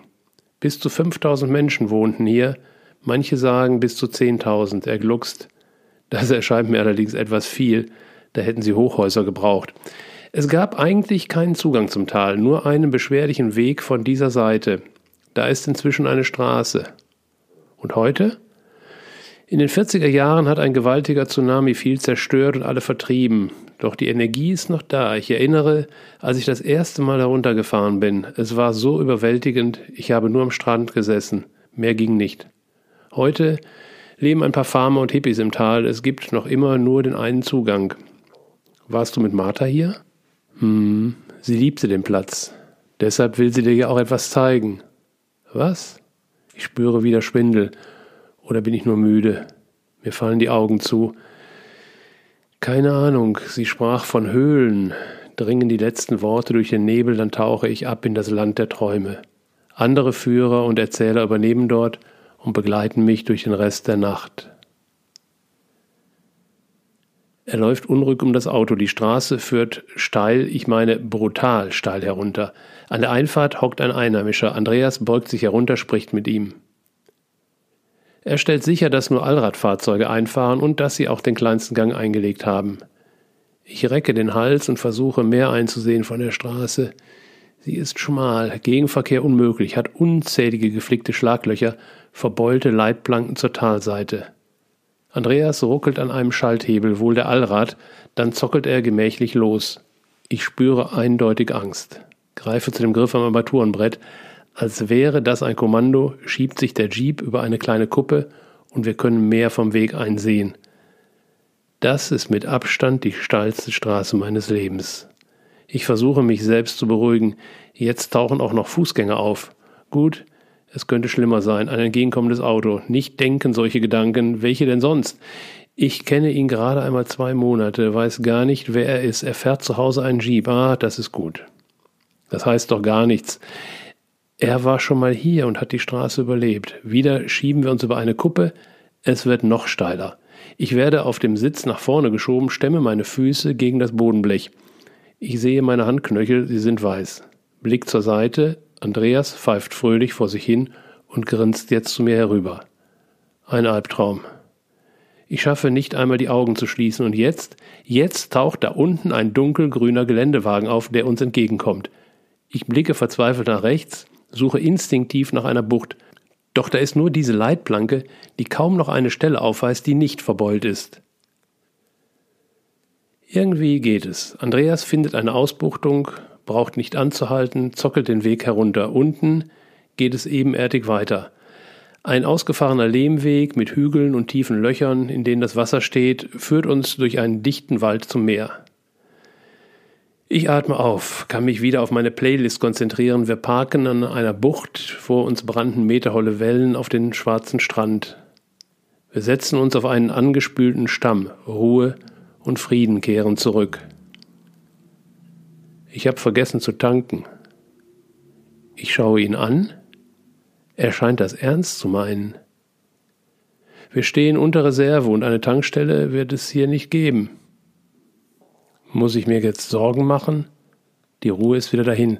Ich versuche zu überspielen. Werden wir wohl hier bleiben müssen im Tal der Könige? Jep, das Doofe ist, wenn der Motor beim Rauffahren ausgeht, geht auch keine Servobremse mehr. Warum will ich das gerade nicht wissen? Egal, jetzt sind wir erstmal hier. Martha möchte dir einen Tempel zeigen, dann geht's die andere Seite herauf. Schau, hier auf dieser Seite sind wir heruntergefahren. Hinten ist das Tal geschlossen, steile Felsen ohne Weg. An dem Berg dort gibt es einen steilen Pfad nach oben und dort weiter in das Nachbartal. Und da wollen wir hin? Nein, der Weg wäre zu weit und das ist nur als Zweitagestour machbar. Außerdem gibt es hier heftige Energien, an die wir uns erst gewöhnen müssen. Die letzten Male habe ich nicht mal den Weg da herauf geschafft. Mir ist zwar noch mulmig von der Autofahrt, den Rest kann ich so nicht nachvollziehen. Es gibt sicher Menschen, die jetzt ihre Picknickstühle herauskramen, die Kühltasche öffnen, sich die Mütze in die Stirn ziehen. Nicht wir. Komm, auf geht's. Der Weg ist beschwerlicher als gedacht. Die erste Herausforderung wird ein Fluss, der aus dem Tal ins Meer mündet und den wir durchqueren müssen. Das Wasser reicht uns bis knapp über die Knie, doch die Kombination aus starker Strömung und glitschigen Steinen vereiteln unseren Versuch. Wir tragen beide einen Rucksack mit Handy, Fotoapparat, Schlüssel und Papieren und sollten daher möglichst in der Aufrechten bleiben. Wir starten einen zweiten Test an der Mündung zum Meer. Hier gibt es keine Kiesel, jedoch eine Strömung, die uns hin und her reißt. Wir dürfen auch nicht zu weit ins Meer stapfen, da uns sonst eine dieser meterhohen Wellen im Auslauf erwischen könnte. Wie hast du das denn mit Martha gemacht? Weiter aufwärts ist der Fluss schmaler. Martha ist durch, ich habe die Rucksäcke rübergeworfen. Clever. Seid ihr nass geworden? Andreas verzieht das Gesicht. Martha nicht. Clever. Nach unserer heldenhaften Flussdurchquerung findet Andreas in den strandnahen Büschen einen Heao, einen heiligen Ort, an dem noch immer Einheimische die Tradition der Opferung pflegen. Es fließt kein Blut, wir finden in große Blätter gewickelte Früchte vor. Wir stimmen uns auf den Platz ein. Andreas erzählt mehr aus der hawaiianischen Tradition. Ich beginne mich inzwischen an meine Schwindelattacken zu gewöhnen. Ich habe das Gefühl, allein sein zu müssen und bitte Andreas um Abstand. Vor mir ist das Gestell aus Bambusstangen, ein Würfel mit einer Kantenlänge von anderthalb Metern. Ich umkreise es langsam, daneben finde ich einen Steinkreis. Darin ein aufgestellter länglicher Stein. Wieder das Prinzip von männlich und weiblich. Ich gehe zurück zu den Bambusstangen. Schließe die Augen, lehne mich an. In das Rauschen des Meeres mischen sich weitere Geräusche. Blitze zucken vor meinem inneren Auge, genau in dem Moment, als ich zufällig mit dem Kinn einen Bambus berühre. Ich reiße erschreckt die Augen auf, dann lasse ich mich noch einmal ein. Martha kommt mir mehrfach in den Sinn, doch keine Bilder oder deutlichere Hinweise. Wir setzen uns für eine Weile in den Steinkreis und versuchen uns einen Reim zu machen, dann starten wir den Aufstieg auf den gegenüberliegenden Berg. Der schmale Pfad führt uns in Serpentinen sehr steil nach oben. Anfangs bieten uns vereinzelt Sträucher noch Schatten, bis zur dritten Kehre weht noch eine kühle Brise vom Meer. Dann verläuft der Weg mehr in Richtung Tal und die Sonne steht in ihrer ganzen Kraft über uns. Schnell merken wir, dass wir zu wenig Wasser dabei haben. Der Schweiß strömt, doch es wird auch deutlich, da ist mehr als die physische Belastung des Kletterns, das an uns zehrt. Ich bin gut trainiert, doch Andreas gefällt mir nicht. Er ist zurückgefallen, macht öfter Pause. Wasser haben wir beide nicht mehr. Ich schaue ins Tal. Es ist fast lächerlich, wie wenig wir uns entfernt haben von der Stelle, wo ich den Tempel vermute. Ich warte, bis Andreas aufschließt. Du, wir müssen da nicht hoch.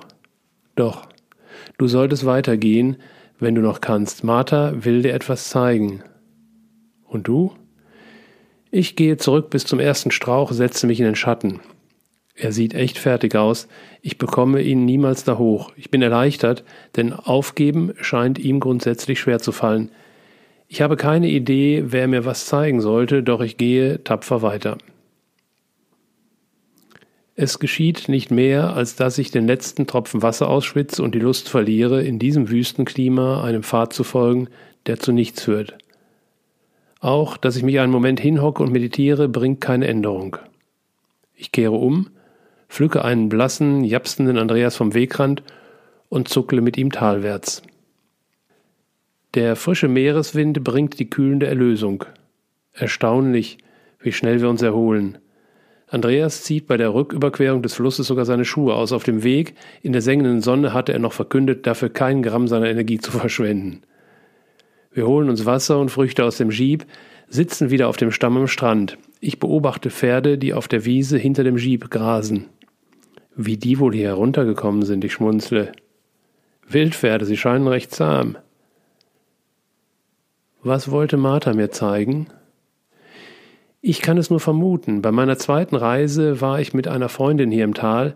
Eine Kahuna hat sie in eine Höhle begleitet. Ich war nicht dabei und hatte es erst so verstanden, dass sie in einer physischen Grotte waren. Später habe ich gelernt, dass du nur einen Schamanen brauchst, der dich auf eine Art Seelenreise in die mentale Höhle führt. Ich bemerke, wie die Bilder wieder immer auftauchen wollen, spüre den Sog. Und das alles geht wohl an so einem Ort leichter. Deshalb sollte ich dich herbringen, dachte ich. War wohl nix. Nun ja, lass uns mal den Aufstieg planen. Aufstieg? Meine Bilder platzen wie eine Seifenblase. Wir haben vielleicht keinen Sprit mehr. Falls ich unterwegs bremsen muss und weder Brems noch Lenkhilfe habe, kann es sein, dass ich die Karre nicht zum Stehen bringe. Das gefällt mir gar nicht. Und dann?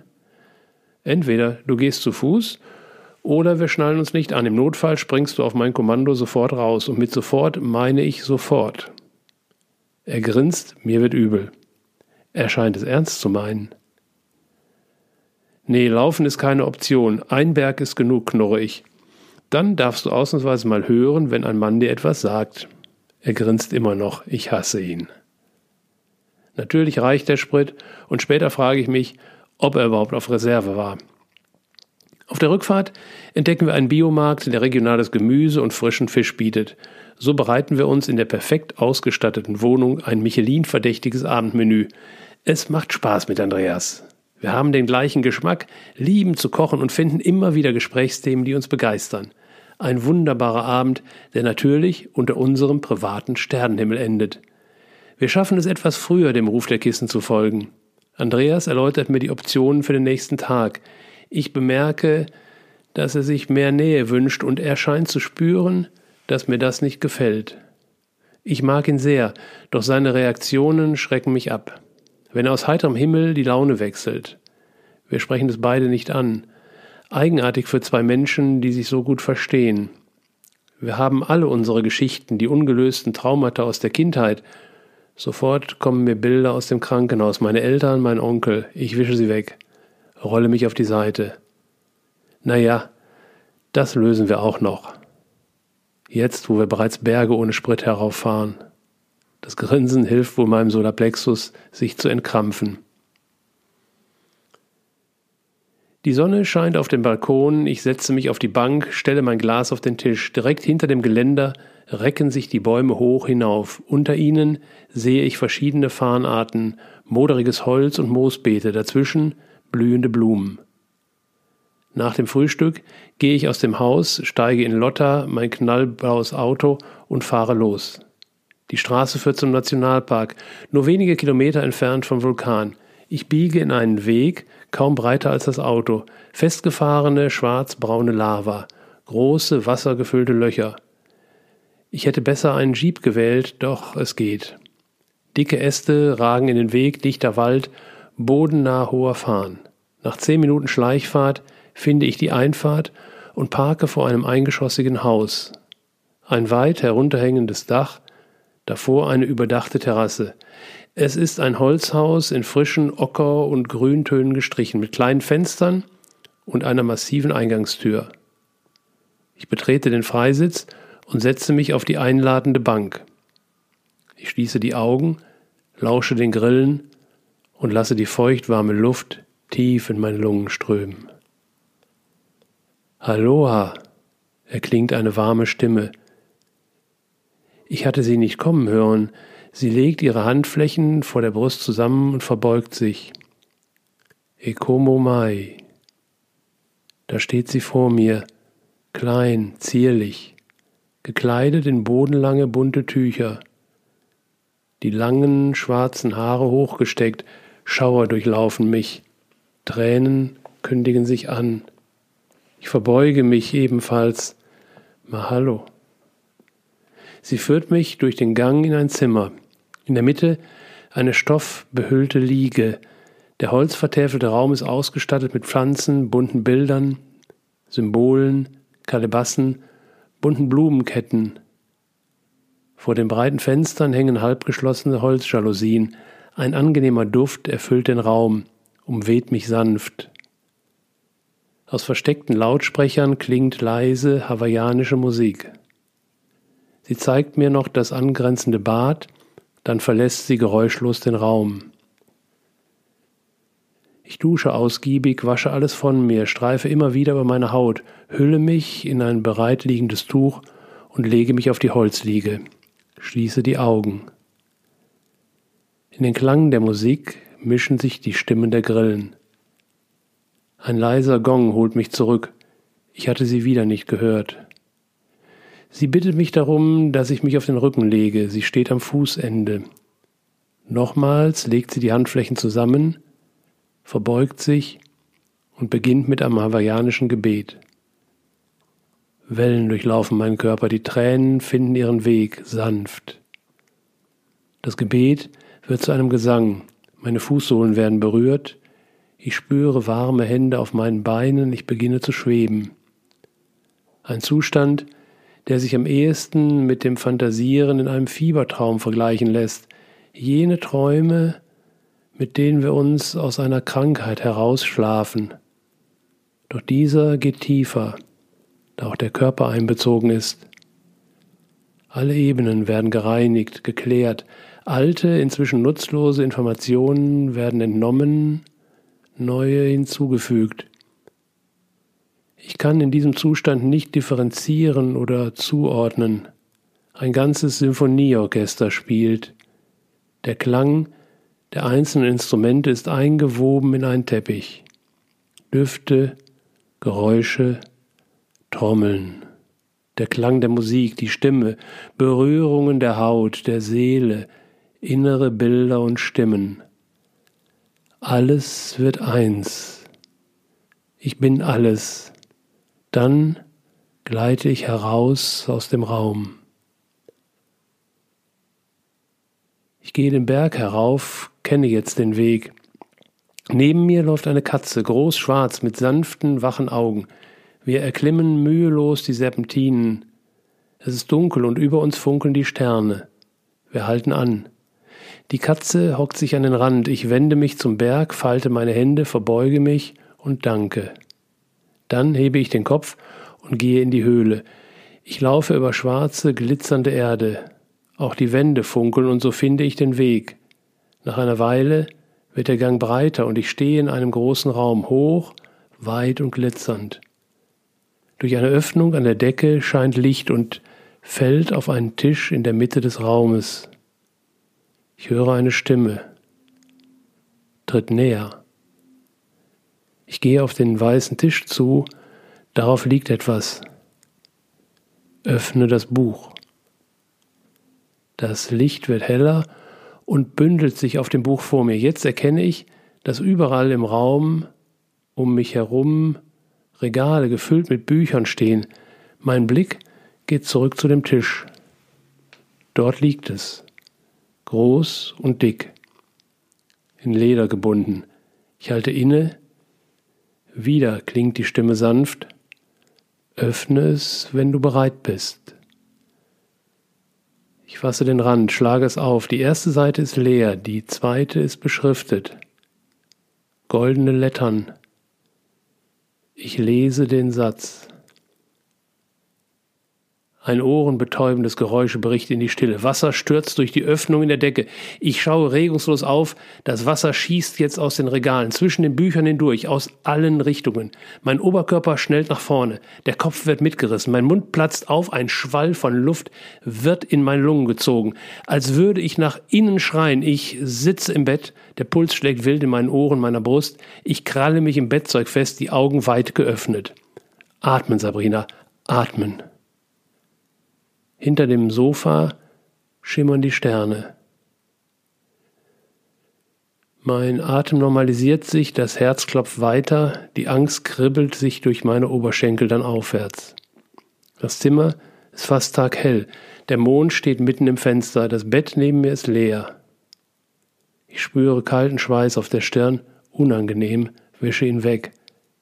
Die Bilder aus meinem Traum kommen zurück, ich schüttel heftig den Kopf, robbe umständlich aus dem Bett.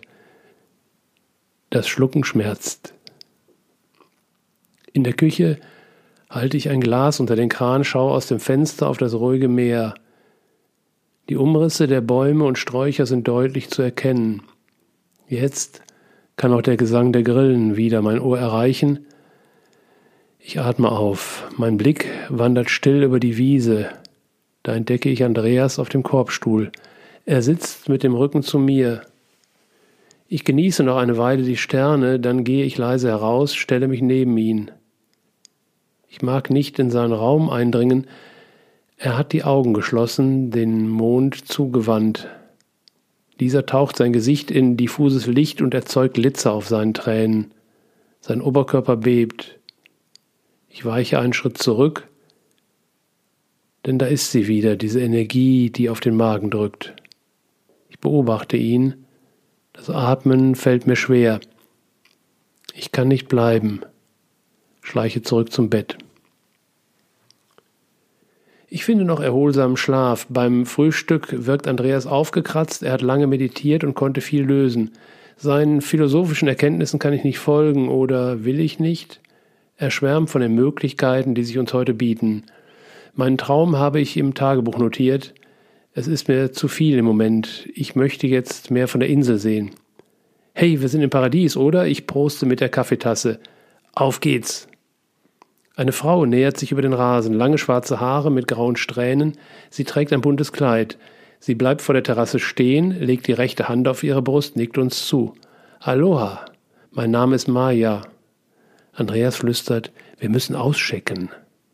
Wir haben bereits gepackt und möchten den Kaffee in Ruhe austrinken. Kein Problem, sie weiß zum Waipio Valley. Habt ihr die Konstellation gesehen? Wir nicken stumm. Sie dreht sich zu uns. Und heute Morgen den Regenbogen? Ja klar. Ich sehe das Bild, wie Andreas mit einem Aufschrei aus dem Haus rast.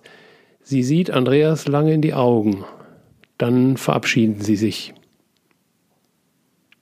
Lass uns zu den Traumstränden fahren. Heute wird geschnorchelt. Andreas lacht und wischt sich über die Augen.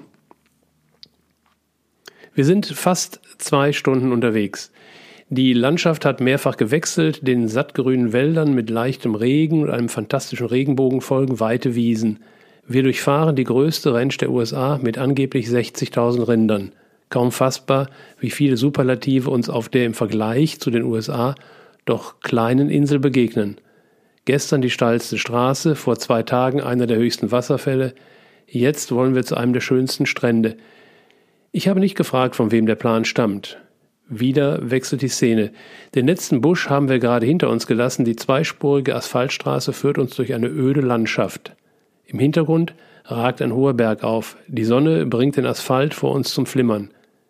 Kitschig wie in einem Western. Es fehlen nur noch die vom Wind hereinrollenden Strohbündel. In der rotbraunen Sandwüste tauchen hinter Stacheldraht die ersten flachen Gebäude auf. Ein Militärflughafen, das Gelände ist großräumig abgesperrt. Dort trainieren sie fleißig für ihre Wüsteneinsätze oder haben sie zumindest. Er weist zur anderen Seite. Dort ist der Mauna Kea. Oben siehst du weiße Punkte, das sind Observatorien, da würde unserer Sternguckerin das Herz aufgehen.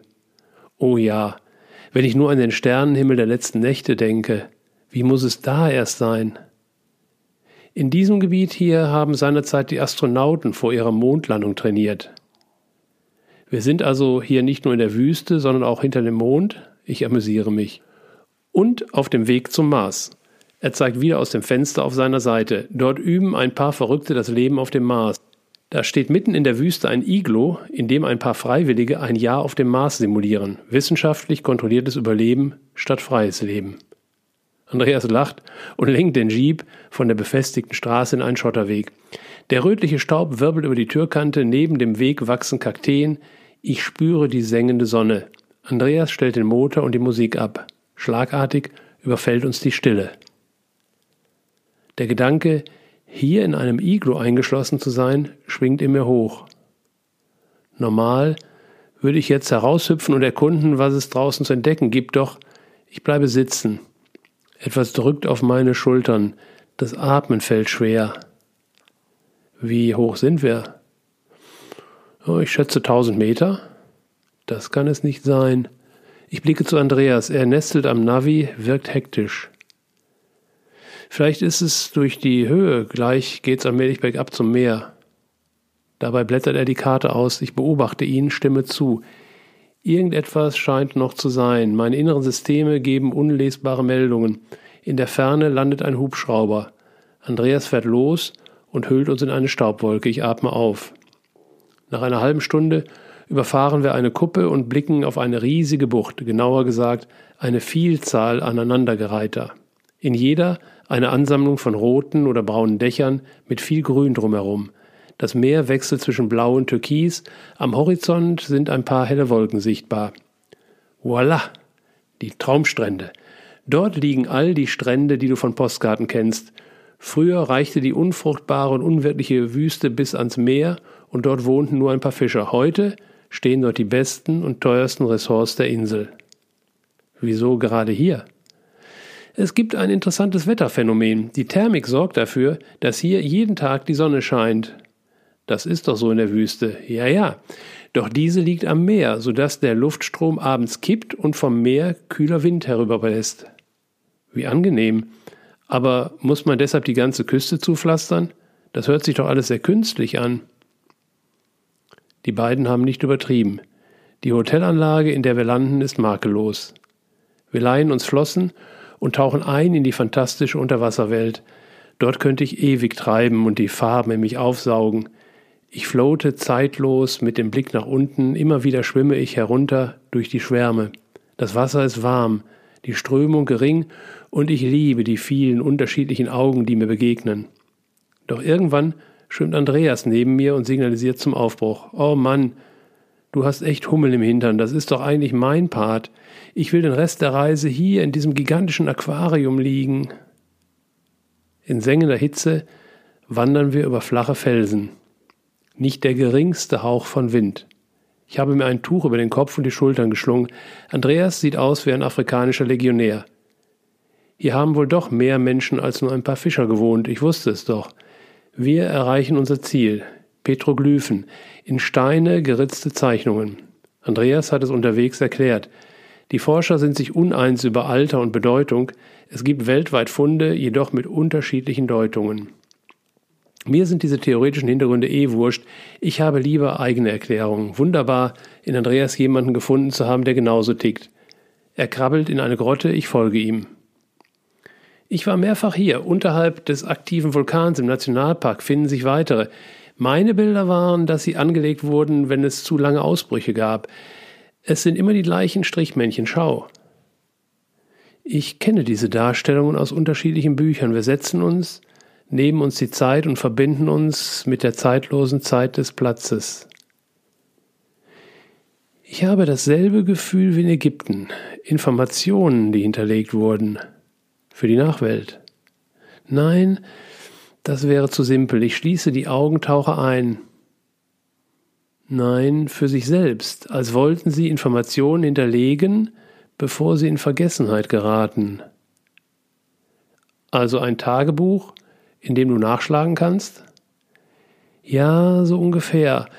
Doch warum hatten sie Angst, ins Vergessen zu gehen? Vielleicht konnten sie sich erinnern an die Zeit vor der Geburt, an die andere Seite, auf der das ganze Wissen noch da ist, an die Zeit in der Dunkelheit. Du meinst, sie sorgten sich, dass sich das wiederholt? Kann sein. Oder sie wollten den Prozess umdrehen, wir tauschen noch die wildesten Theorien aus. Als unsere Wasservorräte enden, schlagen wir einen Weg zum Meer ein. Der Wind dreht auf, wir genießen die Abkühlung. Wieder ein wunderbarer Tag. Der Strand ist menschenleer, das türkisfarbene Wasser lockt zum Schwimmen. Ich staune über die Unmengen von weißen Korallen. Schaue genauer hin, mir wird übel. Ich setze mich, rufe Andreas, der noch in der Düne steht. Siehst du das auch? Er ist nicht weniger erstaunt. Wir stehen in einem Feld weißer Steine. Das Wasser hat sie ausgehöhlt und so ergeben sich unterschiedliche Formen und Zeichnungen, doch die meisten sehen aus wie Totenköpfe. Eindeutig und soweit das Auge reicht. Mit einer Augenhöhle, mit zwei Höhlen, mit oder ohne Nasenhöhlen, großer Mund, kleiner, keiner. Stumm laufen wir über das Feld. Hast du sowas schon mal gesehen? Ja, in Schweden, allerdings in geringerer Stückzahl. Ich habe sie auch schon gesehen, doch diese Menge. Wir warten schweigend am Wasser entlang, bis das Hotel in Sichtweite kommt. Der Anblick lässt eine Meldung meines Magens durchkommen. Wie wär's mit Dinner am Strand? Andreas hat wieder diese Kinderaugen. Woher weißt du, freue ich mich. Wir nehmen uns noch Zeit für eine Hula-Vorführung im Innenhof. Im Anschluss daran sitzen wir tatsächlich am Meer und stoßen mit einem Cocktail an, der in einer ausgehöhlten Ananas serviert wird.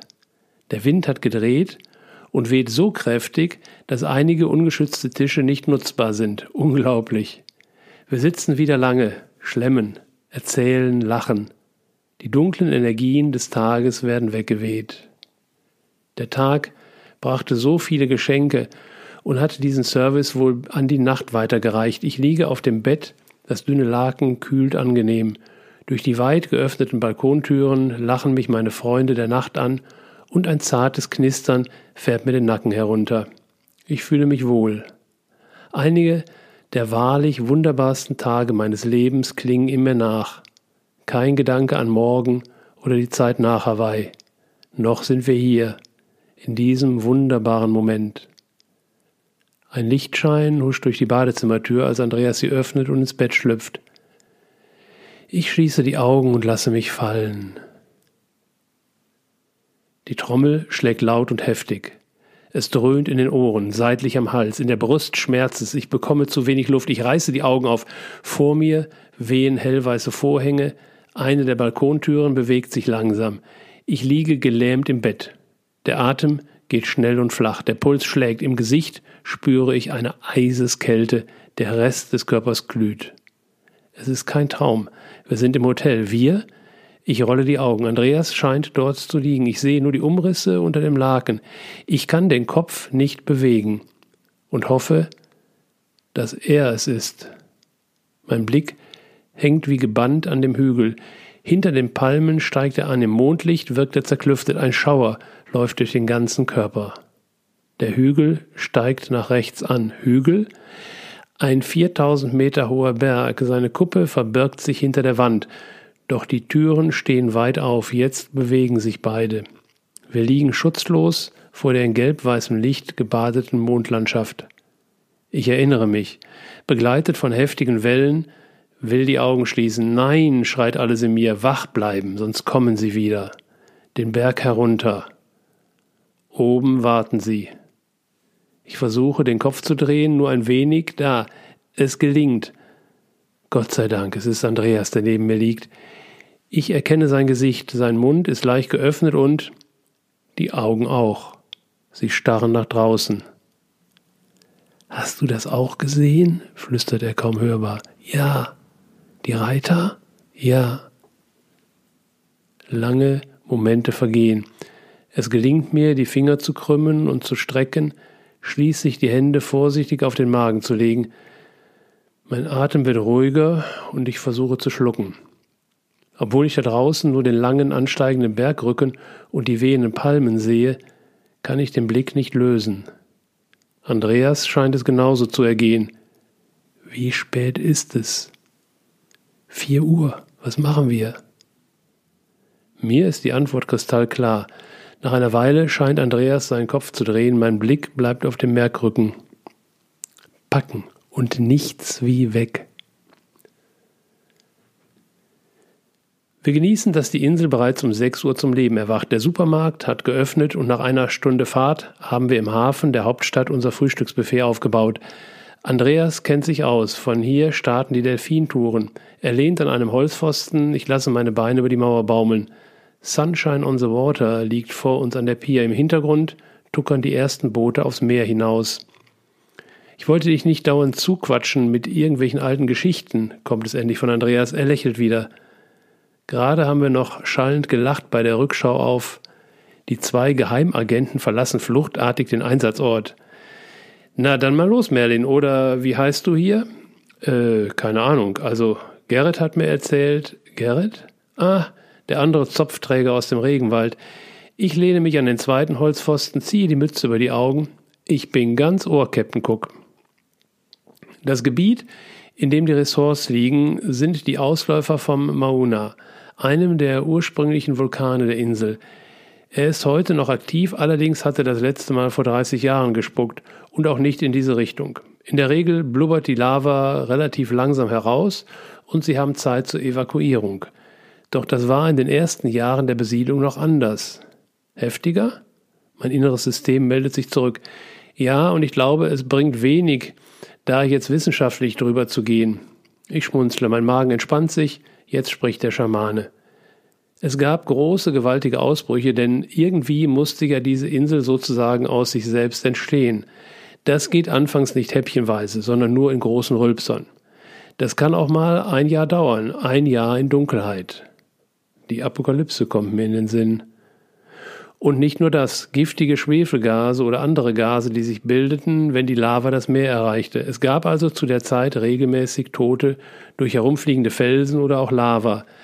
Damit konnten sie umgehen. Doch es gab viel mehr Todesfälle, die nicht erklärbar waren. Wenn nach einer Eruption Hunderte, gar Tausende tot auf dem Boden lagen, äußerlich unverletzt. Heute wissen wir, dass die Dämpfe in Minuten zum Tode führen. Damals mussten die Götter herhalten und so entstanden die Mythen. Und die Ängste, genau. Das wiederholte Erzählen der Geschichten und die sich wiederholenden Ausbrüche schufen ein Feld von Glaube und Wirkung. Doch es kommt ein weiteres Phänomen hinzu.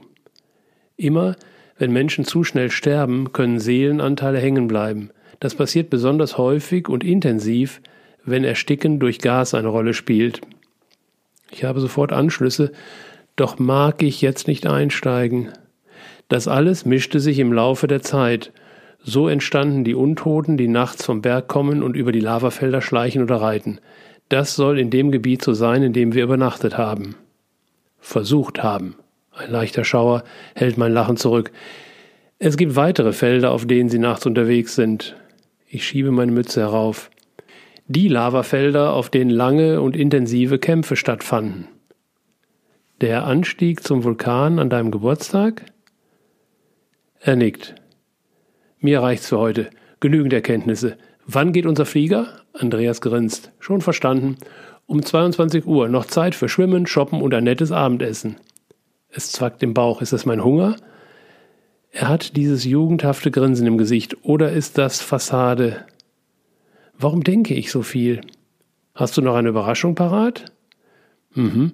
Marthas Lieblingsrestaurant in Kona. Stimmt. Die ist ja auch noch im Boot. Na dann, jetzt wird's mir wieder leichter. Andreas hat nicht zu viel versprochen. Nach einer ausgiebigen und erfolgreichen Souvenirjagd für die Lieben landen wir bei Forrest Gump. Genau dem Typ aus dem Film. Nicht bei ihm zu Hause, eher bei seinem Kumpel Baba, der in dem gleichnamigen Film davon träumt, einen Schrimpskutter zu haben. Wie im Film studieren wir eine Speisekarte mit 25 Varianten Schrimps.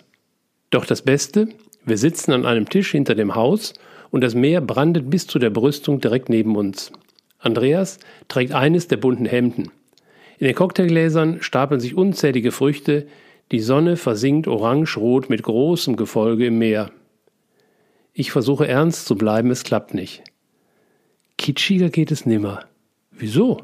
So stellt sich doch jeder Hawaii vor. Wir lachen alle Schatten davon. Das Essen ist köstlich und es ist eine Freude, einige Episoden noch einmal vorüberziehen zu lassen. Was war nochmal der Spruch von Forrest Gump? Du meinst, shit happens, also Mist kann passieren? Andreas wirkt nachdenklich. So ungefähr hat Martha versucht, den Unfall zu beschreiben. Es war also nicht so bestimmt, meinst du? Ja und nein, so richtig verstanden habe ich es nicht. Doof, wenn man sich unterhält und nicht nachfragen kann. Vielleicht solltest du dich damit beschäftigen, wie ihr eure Kommunikation verbessern oder organisieren könnt, wenn die Zeit da ist. Hoffentlich habe ich nicht zu viel gesagt. Es rutschte mir heraus. Er lehnt sich zurück, faltet die Serviette. Ja, ich glaube, es ist Zeit. Eine passende Aufgabe für zu Hause. Danke. Wir pfropfen noch einen Schokoladenkuchen hinein, dann haben die Undercover-Agenten einen letzten Auftritt. Auf dem Weg zum Flughafen fahren wir an den Rand, breiten auf dem Boden unsere Koffer aus und tauschen die Hawaii-Dienstkleidung aus Flipflops, kurzer Hose und Top gegen warmen Fliegerdress. Das Timing ist perfekt. Rückgabe Mietwagen, Einchecken, Security, Boarding, wir sitzen im Flieger. Ohne Hektik und ohne Wartezeit. Ich zwicke mich erneut, ob das real ist? Ich starte meine Playlist, setze die Augenklappe auf und finde sofort Schlaf. Um 5 Uhr Ortszeit landen wir in San Francisco. Andreas hat perfekt vorgesorgt und wir beziehen ein Zimmer in einem Hotel in Flughafennähe. Dennoch frage ich mich, ob der Aufwand lohnt. Für mich sind es drei Stunden, dann geht mein Flug über Denver und Chicago, doch für dich bedeutet es satte acht Stunden Schlaf, duschen, gemütlich frühstücken und dann nonstop Frankfurt. Dort sehen wir uns, wir kommen fast zeitgleich an. Ein mulmiges Gefühl überfällt mich. Perfekt organisiert, Merlin. Das Lächeln fällt mir schwer. Verdammt, was ist das? Es ist Andreas, der immer diese Abschiedstheatralik braucht. Ich bin froh, ein paar Tage für mich zu haben, für die Familie, zu hören, wie es mit meiner Arbeit weitergeht. Andreas legt sich unbekümmert aufs Bett. Schlaf gut, wir sehen uns. Der Wecker reißt mich aus irgendwelchen Höhlen, in denen ich gerade unterwegs war. Es ist hell, das Bett neben mir ist leer. Habe ich ihn gehen gehört? Ich kann mich nicht erinnern.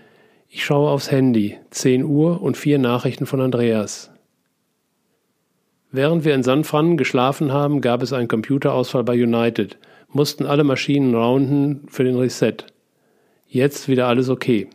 Check dennoch deinen Flug. Die nächste?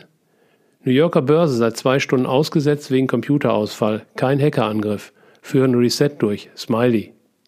Verrückt. Okay, ich sehe zu, dass ich zum Flughafen komme. Nächster Post. Bin in Denver. Der Zentralcomputer ist ausgefallen. Die Bahn, die zu den Flugsteigen führt, kann nicht fahren. Nichts geht mehr. Warten auf Reset. Smiley. Klingt ja echt dramatisch. Hoffentlich kommt er weiter dort. Ich muss mich um meinen Flug kümmern. Ich stehe auf, gehe ins Bad, öffne die nächste Nachricht. Gerade Impuls.